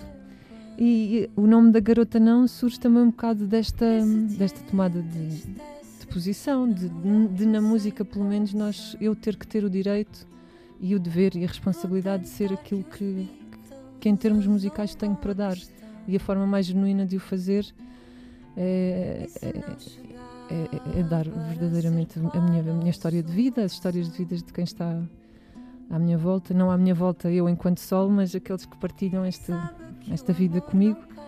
E a Garota Não é um, é um nome que surge daí, é de tanto me dizerem toca a Garota Não, toca, toca a Garota de Ipanema. E eu houve um concerto que foi o último que fiz nesse, nesse circuito, disse a Garota Não. E depois fico, foi um exercício que fui fazendo em casa e acho que é uma, uma coisa que posso transportar para outras coisas na minha vida, em particular a música. Sim, é uma boa forma de, eh, de começar uma, um projeto só, não é? Que é, já, já vens determinada, já sabes aquilo pelo menos que não queres fazer, não é? Sim, sim. Um, o teu disco chama-se Rua das Marimbas, Rua das Marimbas número 7, certo? Tu editaste-o uh, e vais voltar agora a, a, uma espécie de uma nova edição. Porquê é que decidiste voltar a este disco? A primeira edição foram, foi uma coleção de 200 exemplares que, esteve, que estiveram à venda na minha mochila uhum. e numa livraria em Setúbal, muito especial, que é a Livraria Universo, um alfarrabista amoroso, que, que, dá muito àquela comunidade em termos de, de, literatura e de histórias, tem sempre tempo para nos receber, que é o João Raposo. E, e facilmente se esgotaram porque eram muito pouco, poucos exemplares. E então, com esta, este, este, este concerto no, no CCB, no dia 6 de fevereiro, e também trabalhar mais a sério um bocadinho aqui a promoção, porque na verdade o álbum sai, mas sai de forma muito discreta, sem uma máquina de musical por trás, e agora, entretanto, como estou a trabalhar também com a produtores associados surge a necessidade de, de haver álbuns disponíveis e, reedita-se. E reedita-se já com um monstro, que foi uma música que não, que não chegou a, a tempo do, da primeira edição da, da Rua das Marimbas. Leva os sonhos e a mão que cura na palma quente da terra. Dói a solidão mais que o dente que ferra. E chega com um design basicamente igual, com um envelope um bocadinho mais de, de proteção do, do, objeto que está lá dentro, que para mim é um objeto muito especial, feito, desenhado, concebido, pensado por uma menina de Setúbal que é Ana Polido. Pôs muito amor nesse papel vegetal, nessas impressões, na forma como trabalhou o alinhamento ou desalinhamento das letras, enfim. E, e fazia todo o sentido fazer esta reedição para, para distribuir pelas FNACs, para ter mais discos nas, nas, na mochila também, para, às vezes só para oferecer, só porque conheço alguém especial num, num evento qualquer ou na rua e conversa-se cinco minutos e é uma prenda que, que acho que, que posso dar. Uhum. Falas, falas do teu trabalho e especialmente este disco como um trabalho de amor, não é? E cheio de vida lá dentro. Como é que foi voltar agora a essas canções? Depois de já teres lançado, de já teres uh, vendido na tua mochila, como é que foi agora voltar e transformá-la em algo maior? É, um, é uma espécie de quê? De, venho com mais confiança, com mais fé, porque tenho sido muito acarinhada neste percurso, que é muito curto. Este álbum foi gravado durante 2017 e 2018, com muita calma, sem, sem nos sentirmos afogueados com uma data de que tem que sair nesta, neste período. Saiu exatamente quando tinha que sair, quando eu também, se calhar, tinha a estrutura que precisava ter para, para saber defender as canções e para dizer. Esta Rua das Marimbas não é, não é que eu me esteja a marimbar para quem vai ouvir, mas o marimba vem daí do verbo marimbar, mas tem que ver com a, o facto de eu agora estou a sentir-me confortável e confiante com, com, com o que tenho aqui com o, com o desenho que cada canção adquiriu depois de várias experiências que fiz com o Sérgio, o Sérgio Mendes, que é o produtor deste trabalho. Uh, e que, que, foi extremamente paciente, gravávamos, depois levava para casa, não gostava de alguma linha melódica da guitarra, a percussão assim não fazia sentido e trazia ideias e eu acho que é assim que tem que ser e ele retorna e, e às vezes contesta e, e a, coisa foi-se construindo assim, com, com muita paciência. Voltar com esta segunda edição é, é, sentir que quem ouviu gostou, foi passando a palavra, continua a haver procura e me sinto muito mimada quase. Sinto-me muito mimada ultimamente e portanto esta segunda edição vem, vem cheia de mimo não quiseste mudar nada nesta, tirando acrescentares uma canção, não olhaste para aquelas canções e disseste, ah, agora fazia isto diferente. Não, não, acho que para ser verdadeira e genuína com o que fiz há um ano atrás, esta tinha que sair na mesma com a mesma essência. Sabendo eu que, e ouço as músicas agora, e obviamente que penso que ali podia ter cantado de forma diferente, se calhar ali tínhamos uh, tornado a percussão mais leve ou mais pesada, depende um bocado do tema. O desenho rítmico já não seria exatamente aquele, mas é sermos fiéis também àquilo que nós demos naquela altura e defendermos aquilo lá mesmo. Claro. Este disco conta com, ouvindo o disco, falavas há pouco de, que tinha temas de, daquilo que tu vives e das pessoas à tua volta e tem muita vida lá dentro, não é? Porque não é só tem amor, mas também tem, tem luta e tem, tem vários temas. Decidiste agregar tudo uh, num só trabalho, fazer assim uma cápsula de uma espécie de um retrato de, de daquele momento. Sim, e de, algumas das músicas já tinham 4, 5 anos, outras eram recentes, fiz, fiz na altura em que gravávamos o álbum e depois acabámos até por retirar outras que estavam gravadas para entrarem as novas. Uh, mas é, a vida é tão, é tão grande, é tão derramada sobre todos nós que, que temos tanto pano para, para pegar e escrever canções. Eu não tenho nada contra as canções de entretenimento puro e duro. E às vezes sabe imensamente bem chegar a casa e só ouvir alguma coisa lá ao fundo que nem estou a prestar atenção à letra, até porque não há grande coisa a que se preste atenção. E está tudo certo em relação a isso. Eu só acho que eu tenho necessidade, enquanto ser humano, nem enquanto música, é enquanto ser humano, de às vezes tirar um garrote que tenho aqui na, na, garganta e a forma que tenho. Há pessoas que têm as suas formas de expressão, cada uma com a sua. Uns correm, outros nadam, outros fazem escalada, outros bebem e cada um tem a sua forma de, de libertar os seus, os seus demónios e os seus amores. E esta é, foi a forma que encontrei tenho vidas, hum, algumas vidas muito difíceis, muito duras à volta. Tenho outras brilhantes e bonitas e de pessoas que, que, têm, que se têm construído de forma muito, uh, muito bonita, muito em, em, respeito com o que está à volta e essas inspiram-me imenso, como as outras que têm as vidas mais difíceis também me inspiram imenso. E eu própria tenho tido a minha vida com os seus, com os seus capítulos e preciso muito escrever às vezes sobre isso. Fala-se de vida, mas também se fala muito de morte neste disco uh, e de morte de, da pessoa mais importante da minha vida, que era a minha mãe. E não é, não é importante porque já não está cá, sempre foi. É uma, é uma referência fortíssima, uma, uma mulher de luta de grande capacidade de, de, de renovação, de reconstrução, de ir abaixo, de perder uma filha, de voltar porque tem mais dois para acordar e enfim, era é uma, era uma mulher incrível e tudo isso é. Nós ficamos a, a patinar perante essas vidas e deixa-me escrever um bocadinho sobre isto, que é isso que eu estou a precisar. Uhum. E escreves uh, muitas vezes em tom de catarse, mas também com algumas pitadas uh, de humor. Ajuda a aliviar essa, essa sim, catarse? Sim. É, eu, eu acho que sou uma pessoa com. Às vezes sou demasiado pesada. Os namorados às vezes dizem isso. tu devias ser mais leve. Mas eu só, só sou aquilo que sou, agora aquilo que consigo ser neste momento da minha vida. Se, se a evolução efetivamente existe, eu, eu acho muito que sim, vejo em mim que há coisas que, tenho conseguido tornar melhores. Uh, mas tenho essa parte pesada que, que, que a mim própria me, me, molesta muitas vezes, porque eu gostava de saber olhar às vezes para a realidade, para as, para as minhas histórias também, para as minhas experiências de forma mais, mais leve, sem me sentir tão magoada, tão posta em causa às vezes tão pouco respeitada. Não é que isto, eu não sinto isto diariamente, estas coisas, mas quando sinto, sinto assim de forma muito densa. Uhum. E também é a forma de pôr o humor nisso, é a forma que tenho de calma, deixa-me pôr assim um bocadinho à distância e não sei. É um bocado o que os namorados dizem, mas eu a fazer o meu exercício, deixa-me rir com isto. E sou, sou, sou, sou uma, não, se calhar não tenho a leveza, a leveza da água, mas uh, gosto muito de rir, eu adoro rir também tenho estas coisas de extremos, portanto trago, trago isto tudo para as canções. Não é, não, não, não estou a escrever e a pensar, mas tenho que pôr aqui uma notazinha de, de alguma coisa diferente ou mais leve. Não penso isso, mas é a minha forma de, de olhar. É orgânico, como falavas é, eh, no início, não é? Uh, e isso tudo vai estar em palco no CCB no dia 6. O que é que se pode esperar desse, desse concerto? Bom, este concerto vai ter 15 temas, portanto, em relação ao álbum que vai ser apresentado na íntegra uh, terá seis temas uh, em acréscimo. Vou cantar duas versões de dois uh, autores importantes, um de uma importância mais histórica, mais antiga, outro assim mais recente, um tema que, que adoro do Fausto, que é o Porque Me Olhas Assim, e vou cantar um tema de um músico brasileiro que também admiro, assim de forma mais recente, que é o Crioulo. E, e depois vou cantar outros, tem, outros temas que, que ainda não saíram em disco nenhum, mas que vou, vou antecipar. Uhum. E vou levar alguns convidados, nomeadamente uma das meninas que, que fez vozes neste álbum da Rua das Marimbas. Não vou levar muitos convidados, mas aqueles que vou levar são pessoas que são mesmo importantes para mim. Hum.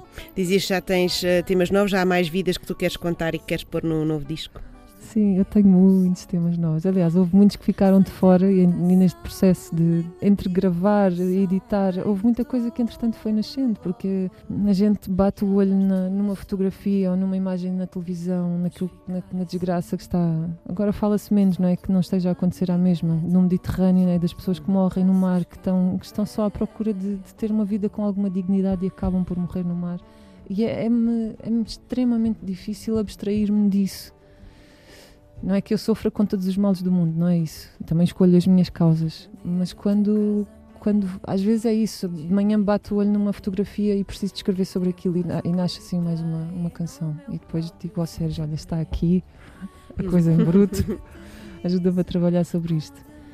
E é isso, e portanto a coisa é, é natural que surjam mais canções, nós estamos vivos e eu estou por aí mais ou menos desperta, pelo menos tento e escrevo sobre isso.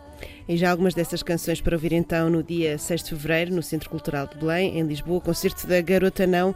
Muito obrigada, Cátia, obrigada, Garota. Obrigada. obrigada. Por não ter jeito para dramas nem tragédias, para um brinde às comédias, mas ficar assim, só tua amiga é tão bonito, mas dói-me o braço esquerdo, a perna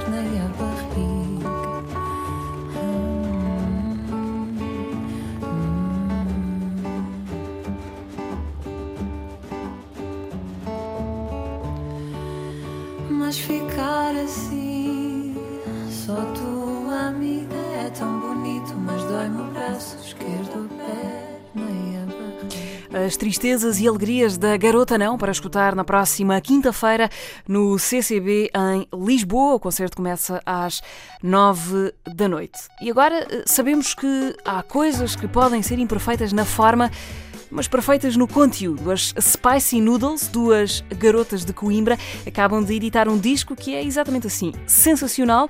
Foi composto e gravado em casa, de forma quase artesanal, e é um depósito de alegria, de inocência, de sinceridade, numa embalagem de eletropop chiclete. O Daniel Bell convidou as Spicy Noodles para virem ao domínio público falar do disco e elas vieram de sorriso aberto.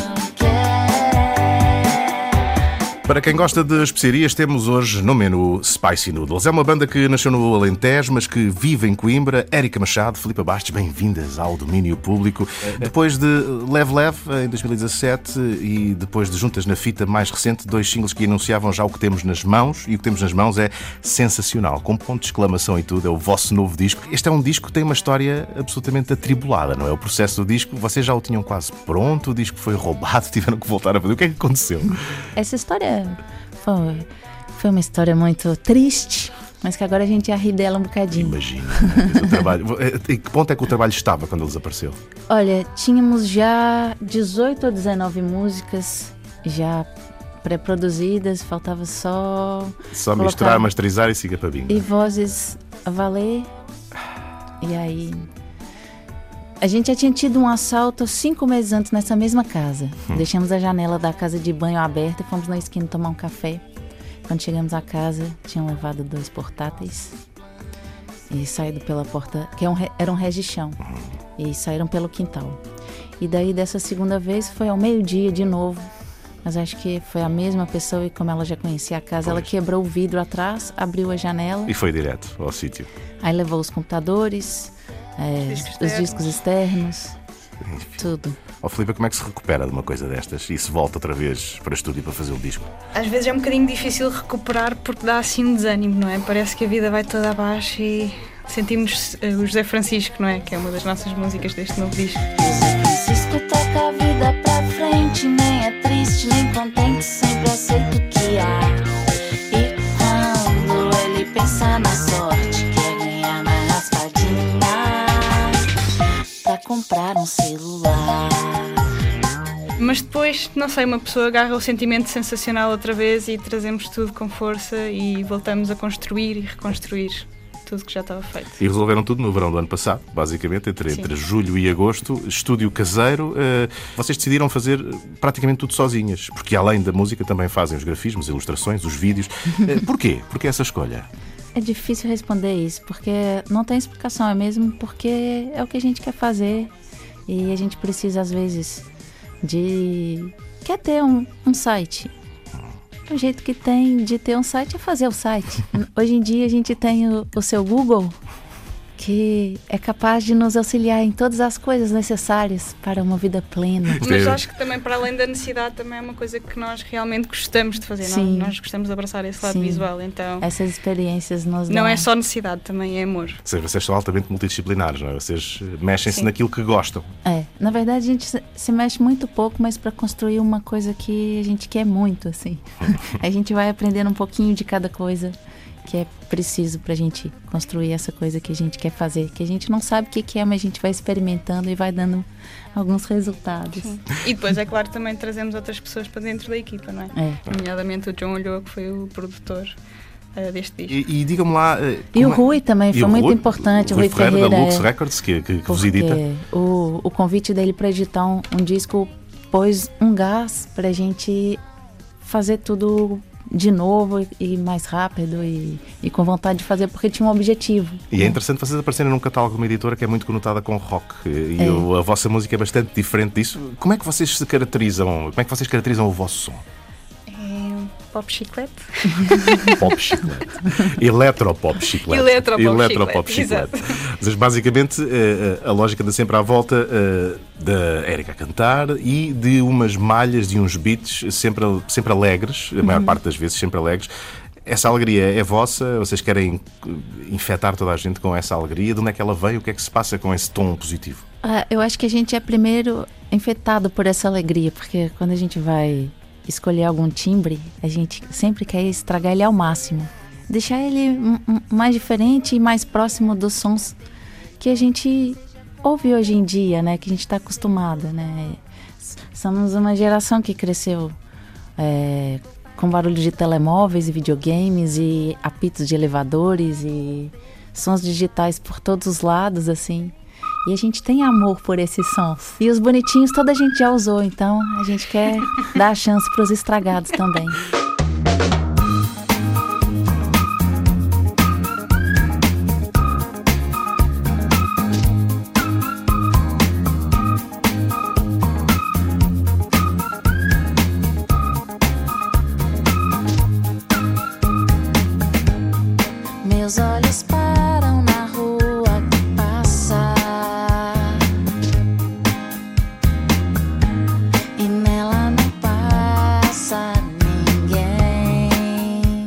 Letras falam de, de muitas coisas, falam sobretudo de coisas do dia a dia, de Uhum. vossas experiências, mas mesmo quando as letras são, às vezes parece que não estavam para um lado assim mais down, há, há sempre ali uma linha de alegria constante. não é? É, mesmo na tristeza tem o fio da esperança.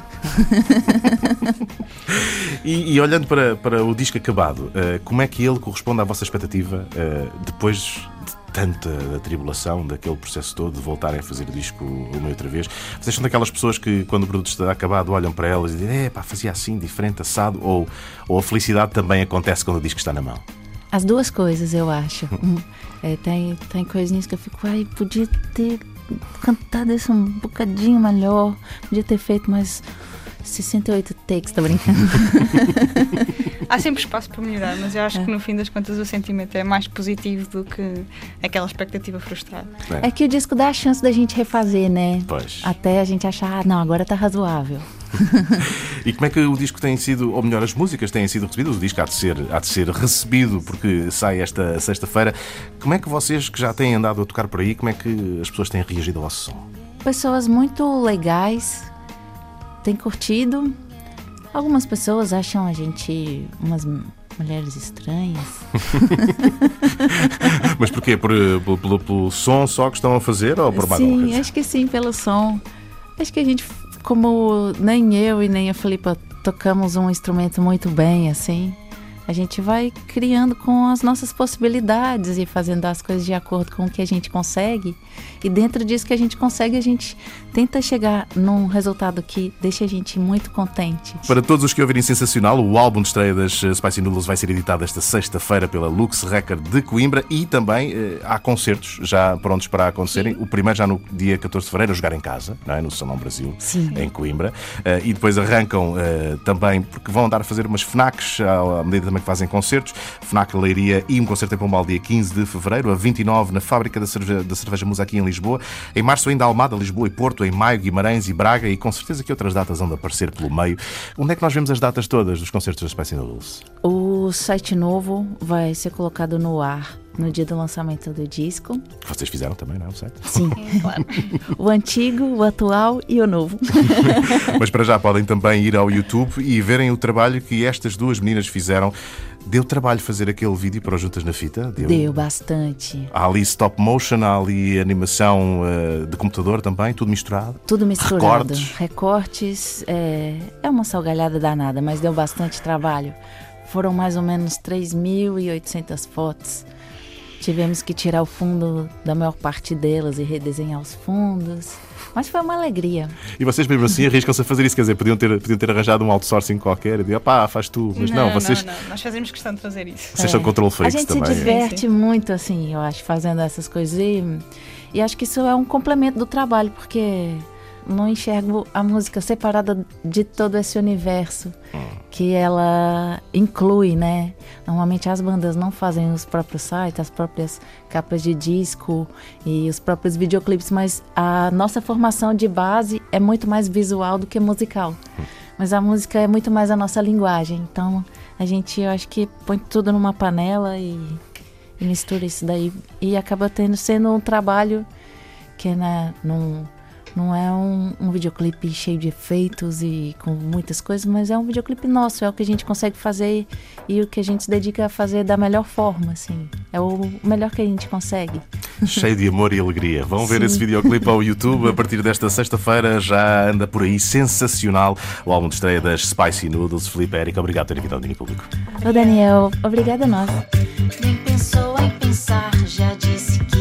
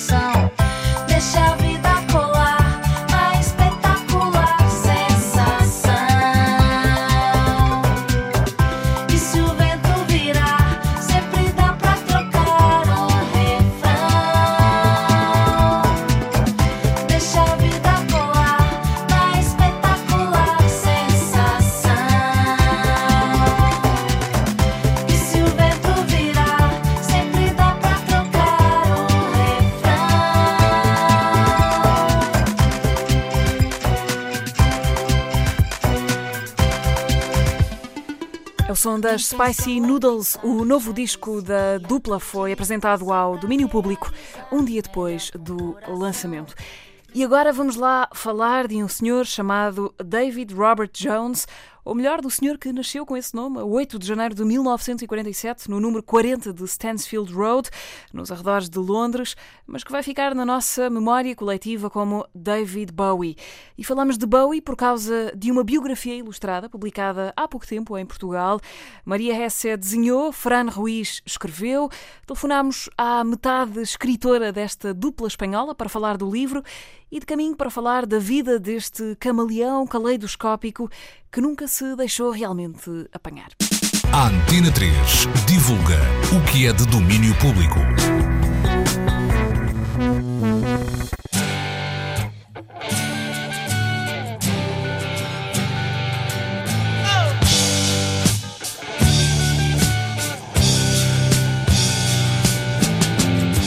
Fran Ruiz, olá, muito obrigada por esta conversa. Uh, para falarmos deste livro, Bowie, uma biografia, uh, e logo neste título, que à partida parece o mais genérico possível, a biografia de alguém, uh, se calhar aqui pode ter outro sentido. Uma biografia no sentido de é uma de entre as muitas possíveis que se poderiam escrever sobre David Bowie. Quantas respostas é que existem para a pergunta quem foi David Bowie? Bien, la, realmente creo que lo, lo, lo que más se acerca es decir que es una biografía. Bom, realmente esta é uma biografia. Já se escreveram muitas biografias sobre David Bowie, são trabalhos sensacionais. O que nós tentámos fazer com esta biografia foi contar os factos mais importantes da eh, vida dele. Mas ao mesmo tempo tentar entrar dentro da sua pele e, portanto, contar toda a sua história. Mas de um ponto de vista subjetivo e também emocional. Para isso, é preciso às vezes recorrer à ficção, à fantasia. Por tudo isto, o título mais adequado era Uma Biografia. Y por eso el, el nombre más correcto era Una biografía. Como é que é fazer a biografia de alguém que parece que escapou sempre à possibilidade de uma biografia? Uh, como escrevem no princípio, alguém que foi um mestre do artifício e do disfarce. Como é que se vai atrás de alguém que está sempre a fugir? Eh, pues por una parte, el trabajo consistía en precisamente intentar Este trabalho consistia precisamente em tentar olhar de novo para a vida e a obra de Bowie, mas procurando sempre perceber a motivação que estava por baixo. la motivación que había debajo. Y por otra parte, como decía antes, eh, Por isso, como disse, tivemos muitas vezes de recorrer à invenção e à fantasia. eh, decidiésemos recurrir a la fantasía.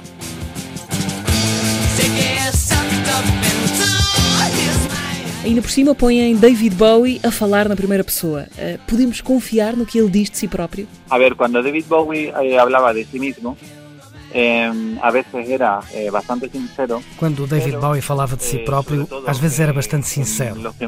Mas, sobretudo nos primeiros anos da sua carreira e, e sobretudo nas primeiras décadas, ele também aprendeu a falar de si mesmo como um produto. Porque él siempre eh, intentó tener mucho control. Porque ele tentou sempre ter muito controle sobre o que se dizia de si e também sobre o que chegava à imprensa, aos fãs, etc. Eh, Bowie. Então, o Bowie que fala de si mesmo é um músico sincero, mas é verdade que essa sinceridade se adapta aos interesses comerciais ou empresariais que ele tem em cada momento. Por exemplo, quando nos anos 90 ele quer aparecer como um pintor, e é verdade que ele sempre tinha pintado, mas ele vem dizer que se considera tão pintor quanto músico. Eh, pero él en los años 90 dijo que se consideraba tan pintor como, como músico. E eu considero, considero que que isso não é real, verdade, que Bowie ainda que a sua pintura seja interessante, Bowie foi, acima de tudo, um músico. encima de todo, un músico. Um artista com um lado empresarial muito vincado. Er- Era eh, David Bowie, eh, además de una persona de un gran talento, era una persona extremadamente inteligente. Para além de uma pessoa de grande talento, David Bowie era extremamente inteligente e teve sempre uma visão empresarial muito clara da sua obra. Essa faceta empresarial começa nos anos 80, 80, cuando él, bueno, pues eh, quando ele descobre que todo o seu trabalho na década de 70, coisa que aconteceu com muitos músicos da geração dele, não lhe pertencia. Eh, realmente eh, todos los beneficios que se conseguían no le pertenecían a él. Entonces Bowie, a Então, no final dos anos 70, 70, Bowie decide que isso não lhe vai voltar a acontecer. e a partir, de E a partir desse momento, para além de um grande artista, transforma-se também num grande empresário. A estratégia que ele desenvolve em relação à imprensa e à indústria musical era verdadeiramente maquiavélica. industria musical eran verdaderamente eh, eh, maquiavélicas. Era muy inteligente. Era muito inteligente. Sabia como tinha de tratar os mídia, a imprensa a musical. Mas independentemente de tudo isso, aquilo que fazia artisticamente foi sempre, ou quase sempre, muito interessante. o. Houve muitos conflitos com editoras e com agentes. Nessa primeira fase, ah, dirias que ele foi ingênuo? Eh, efectivamente, eh, cuando él firmó el contrato con la RCA y con su representante Tony De Vries, De facto, quando ele assinou o contrato com a RCA e com o seu representante, a pessoa que desenvolve a estratégia publicitária para promover o jovem eh, David Bowie estaba firmando un contrato que él no sabía lo que estaba firmando. Fue efectivamente ele não sabia o que estava a assinar. Foi ingênuo, años 70 mas depois aprendeu a lição e isso já não voltou a acontecer. aprendió la lección y ya no volvió a sucederle. Esta biografia percorre várias fases: a infância, o Ziggy Stardust, as cidades onde ele esteve, a relação com as drogas, os conflitos com as editoras, as relações, ah, os amigos que foram chegando e desaparecendo, o suicídio do irmão. Qual é que é a fase em que estamos mais próximos de conhecer David Bowie? Há alguma que seja mais decisiva ou mais interessante para percebermos quem é que ele foi? Eh, es que eso es lo interesante de David Bowie, ¿no? Como fue un artista que siempre estuvo innovando, siempre estuvo aportando cosas. Isso é que é interessante no David Bowie. Como foi um artista que nunca parou de inovar, é difícil ficarmos-nos apenas por uma fase. Parece-me que quando David Bowie enfrentava situações de vida especialmente duras, tratava melhor de si enquanto artista. por exemplo, eh, por exemplo, quando vive em Los Angeles nos anos 70, com um problema terrível de adição à cocaína que quase o leva à loucura. que casi le hace caer en, en la locura. Mas nesse momento chega a uma obra como Station to Station. E igualmente último Mesmo se passa com o seu último disco, Black Star, condicionado pela circunstância de lidar com um cancro. cáncer. En esos momentos, eh, quizás cierta vanidade. Nesses momentos, uma de certa vaidade que ele tem sempre como que desaparece. E há facetas da sua alma muito interessantes que começam a ser artisticamente especialmente exploradas. que artísticamente resultan especialmente interesantes.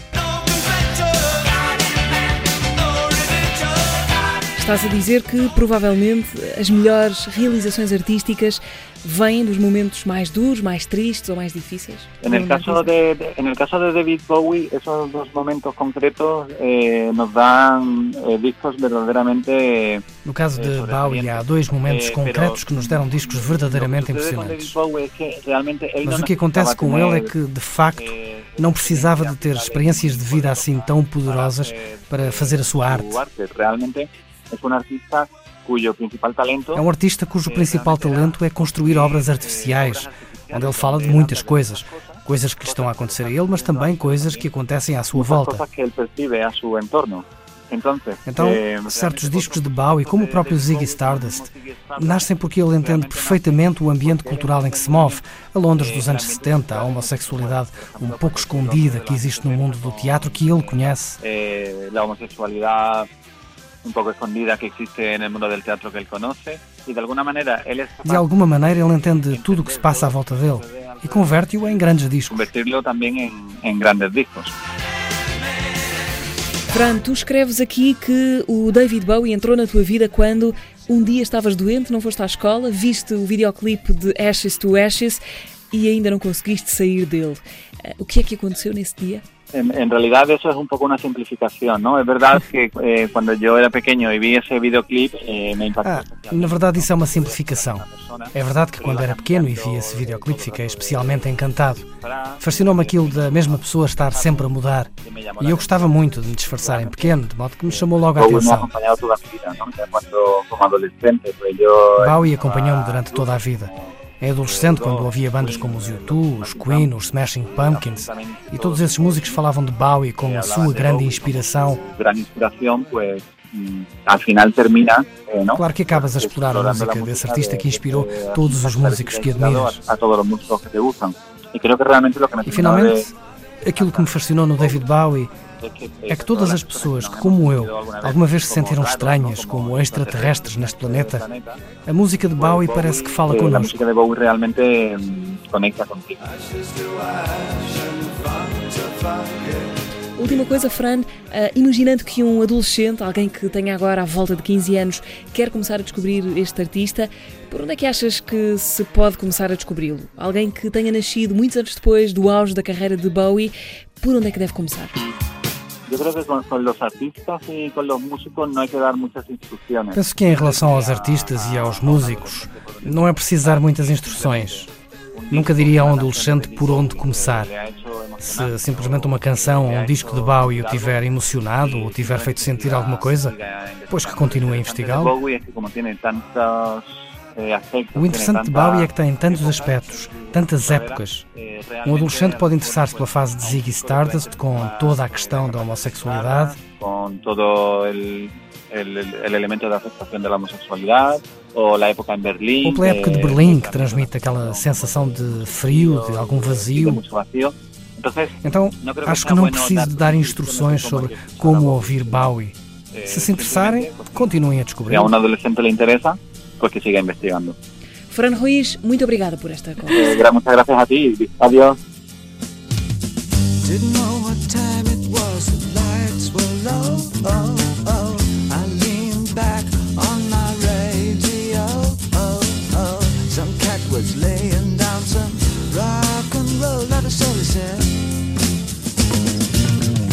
Then the loud sound that seemed to fade came back like a slow voice. 散了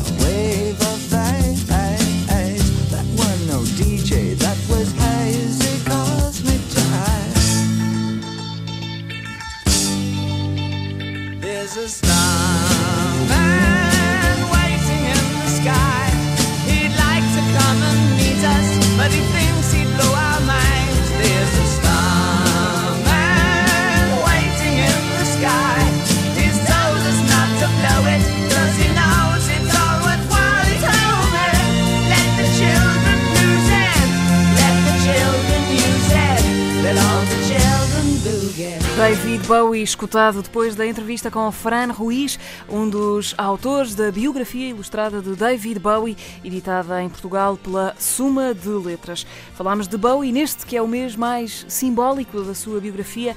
David Robert Jones nasceu a 8 de janeiro de 47, morreu a 10 de janeiro de 2016. Domínio Público. E vamos de Bowie para o teatro, uma das artes eh, que ele também cultivou. Falamos de Alma, estreou-se na quinta-feira no Teatro Aberto, em Lisboa, encenação de Cristina Carvalhal, autoria de Tiago Correia. Em 2018 venceu o Grande Prémio de Teatro Português.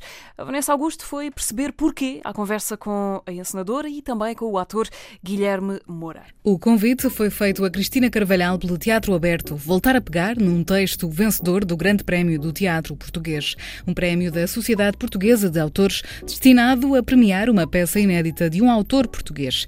Há dois anos, Tiago Correia levou o prémio para casa precisamente por este texto, Alma. E é realmente alguém que eu admiro e que consigo senti-lo, consigo ouvir a voz dele. Fico muito contente por ele porque acho mesmo que é uma voz singular. Cristina Carvalhal assina a dramaturgia com Pedro Felipe Marques e conta-nos que a riqueza deste texto está na forma como a comunicação acontece, mesmo sem darmos conta. Olha, eu gosto muito de, de um caráter assim muito hum, rarefeito dos diálogos. Os diálogos muito curtos, silêncios breves, de, ou seja, não se passa nada. Aparentemente não se está a passar nada, não é? Uh... Alma é a história de quatro adolescentes em busca de algo, em busca principalmente de um futuro que apazigua o vazio dos seus dias.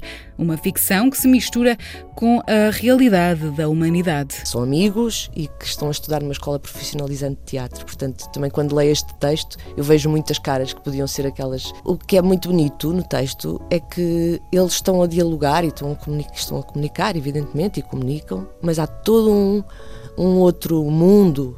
Uh, atrás dessas palavras uh, que se passa e que é verdadeiramente o que ele, do, disso que eles estão a falar, sem falar. É um rapazinho, assim, que está a estudar teatro e tem algum problema de, de, de vontade e de, e de querer fazer, querer fazer coisas e, e de, de ter vontade, principalmente ter vontade para as fazer.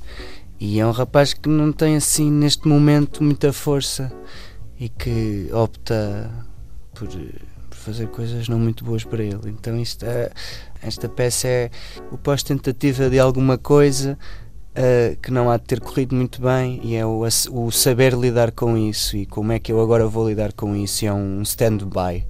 Ele está em stand-by neste, neste espetáculo, o espetáculo todo até ao final em que pronto, há, há uma magia qualquer e ele lá consegue orientar-se. Orientar-se. e depois existe o amigo do rapaz, que, que é assim um rapaz mais, mais aéreo à partida, mas que não é nada aéreo, como o próprio rapaz. Mas esta coisa que a Cristina estava a dizer de, dos diálogos e, e de se comunicarem, parece que que estou a falar diretamente com a Cristina e a responder à Cristina, mas na verdade estou a responder a mim próprio e eh, pegando na, na pergunta da Cristina, respondo-me a mim próprio e falo comigo próprio e não ouço quase nada do que, do que a Cristina me está a dizer, mas cria-se um diálogo um bocado um bocado ambíguo, nunca sei, nunca se sabe muito bem o que é que está a acontecer naquele diálogo, mas o diálogo vai acontecendo e o amigo e o rapaz têm muito esta relação. Depois existe a rapariga que foi uma namorada do rapaz. As coisas não correram muito bem. E agora há uma espécie uma espécie de grande conflito entre os dois. E o saber lidar com isso e como é que eles não não se querem chatear muito cada vez que se veem como é que eles conseguem suavizar essa sua relação. No final entra a grande desconhecida que, que, vai ali salvar a situação toda. Palavras de Guilherme Moura, ele que veste a pele de um rapaz em sofrimento à procura de algo que ainda desconhece. Conta-nos o ator de 22 anos. Não passei pelo que o rapaz está a passar neste momento, no momento presente de, da peça, mas já tive muitas dúvidas e muitas incertezas. É uma coisa que, que não. que naquele, naquele estado é estranho para para muitas pessoas, mas que não é assim tão estranho porque já tivemos um bocadinho disso na nossa vida. No palco do Teatro Aberto encontramos ainda os atores Bernardo Lobo Faria, Bruna Quintas e Sofia Fialho. Um trabalho que é uma recolha de amostras.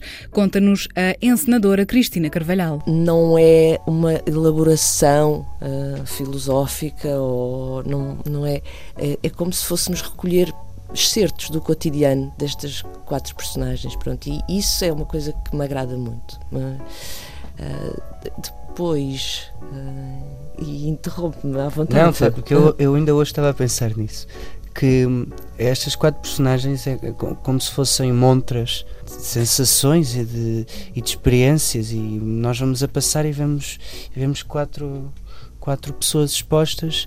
E depois são adolescentes. É como se, de alguma forma, tornasse desmedido ou desse uma desmesura aos sentimentos, às paixões, a às hormonas, aos conflitos. Todos nós temos isso, não é? Todos nós vivemos aquelas aquelas paixões, aquel, quer dizer, uh, sentimentos. Uh, ao vê-los desta forma assim extremados, acho que um, estamos a ver-nos a nós próprios. Falamos de Alma enquanto Essência, uma peça para ver no palco do Teatro Aberto em Lisboa até 29 de março. E há aqui uma coisa à flor da pele, sempre de tocar, de, de amar, de, de, estar, de como é que se está, que vem de alguma coisa de, de interior, de inatingível, de etéreo, de, de, não é? de outra Sim. dimensão. Do ser e da energia, eu acho que vai muito por aí. Eu só há pouco tempo é que percebi o que é que significava a palavra desalmado.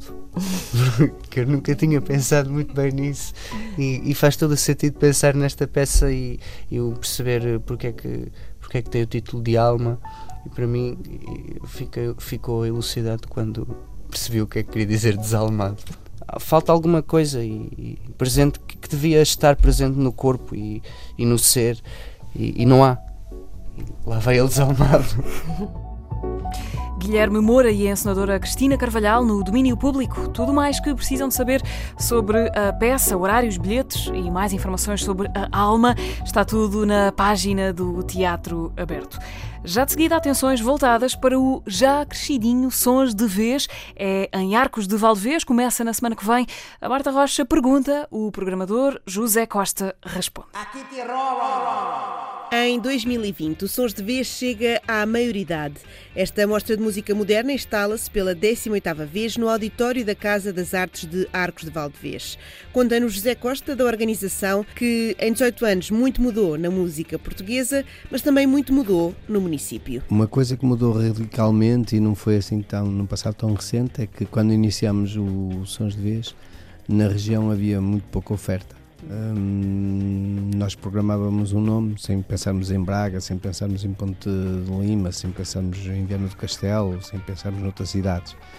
Hum, e a meio tivemos que reformular porque sim, começou a acontecer eh, uma oferta de programação bem mais agressiva em, todo, em, todo, em toda a região, o que é ótimo, nos fez a nós repensar pouca coisa. Ao longo dos anos, o Sons de Vez foi-se adaptando às mudanças, sempre com o objetivo de fazer diferente. E este ano tudo começa com um fim.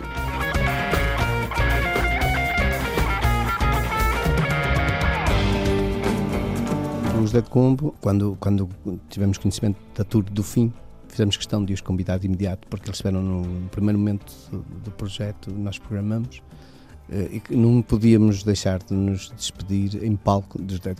É começamos com o fim, que é para abrir a porta ao futuro. E abrindo-se a porta ao futuro entram os Dalva. Não sentes que há algo de errado? Oh, oh não.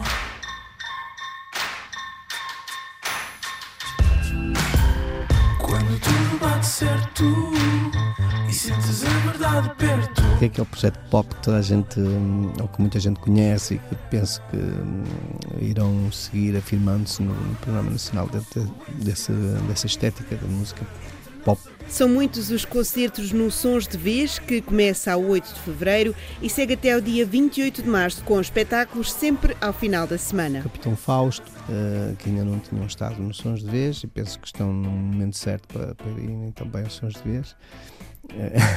Devido à expressão que o grupo tem tido, também era inevitável não os programarmos e, estamos contentes por ter, termos feito. Um, e é curioso que vamos programá-los no ano depois de eles terem fechado Paredes Cor a seguir aos New Order e vão apresentar-se agora no Campo Pequeno. Estamos assim numa dimensão incrível.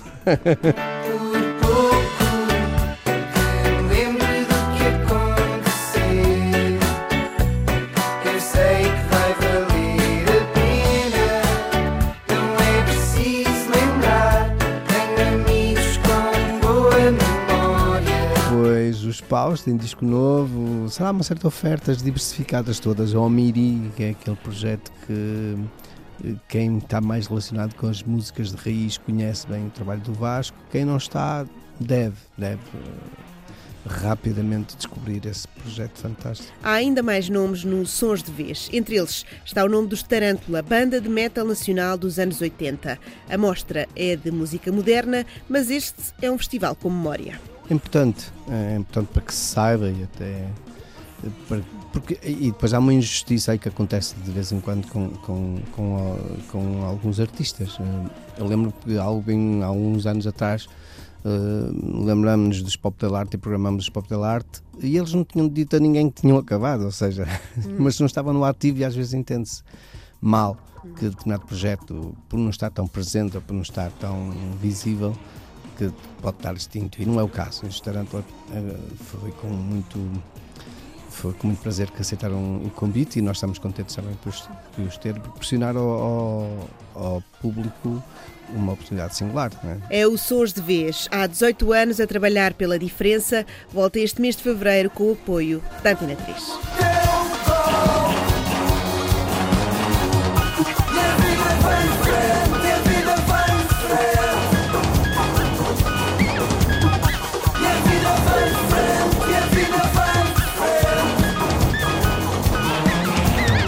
Sons de Vez começa na próxima sexta-feira com um concerto de Dead Combo. Depois deles, dia 15, é a hora dos Dalva subirem ao palco e por aí adiante até ao final de março. Chegamos às alegações finais do domínio público, que vai regressar em formato rubrica diária, sempre de segunda a sexta, e depois, ao sábado, da uma às três da tarde, preparamos o melhor da cultura pop em formato alargado. Depois de nos calarmos, fica o Pedro de Troia a garantir que nunca fala demais. Saiu esta semana música nova para o disco a solo do ex-Capitães da Areia. Pedro de Troia, no final do domínio público. Eu sou a Mariana Oliveira, boa tarde e bom fim de semana.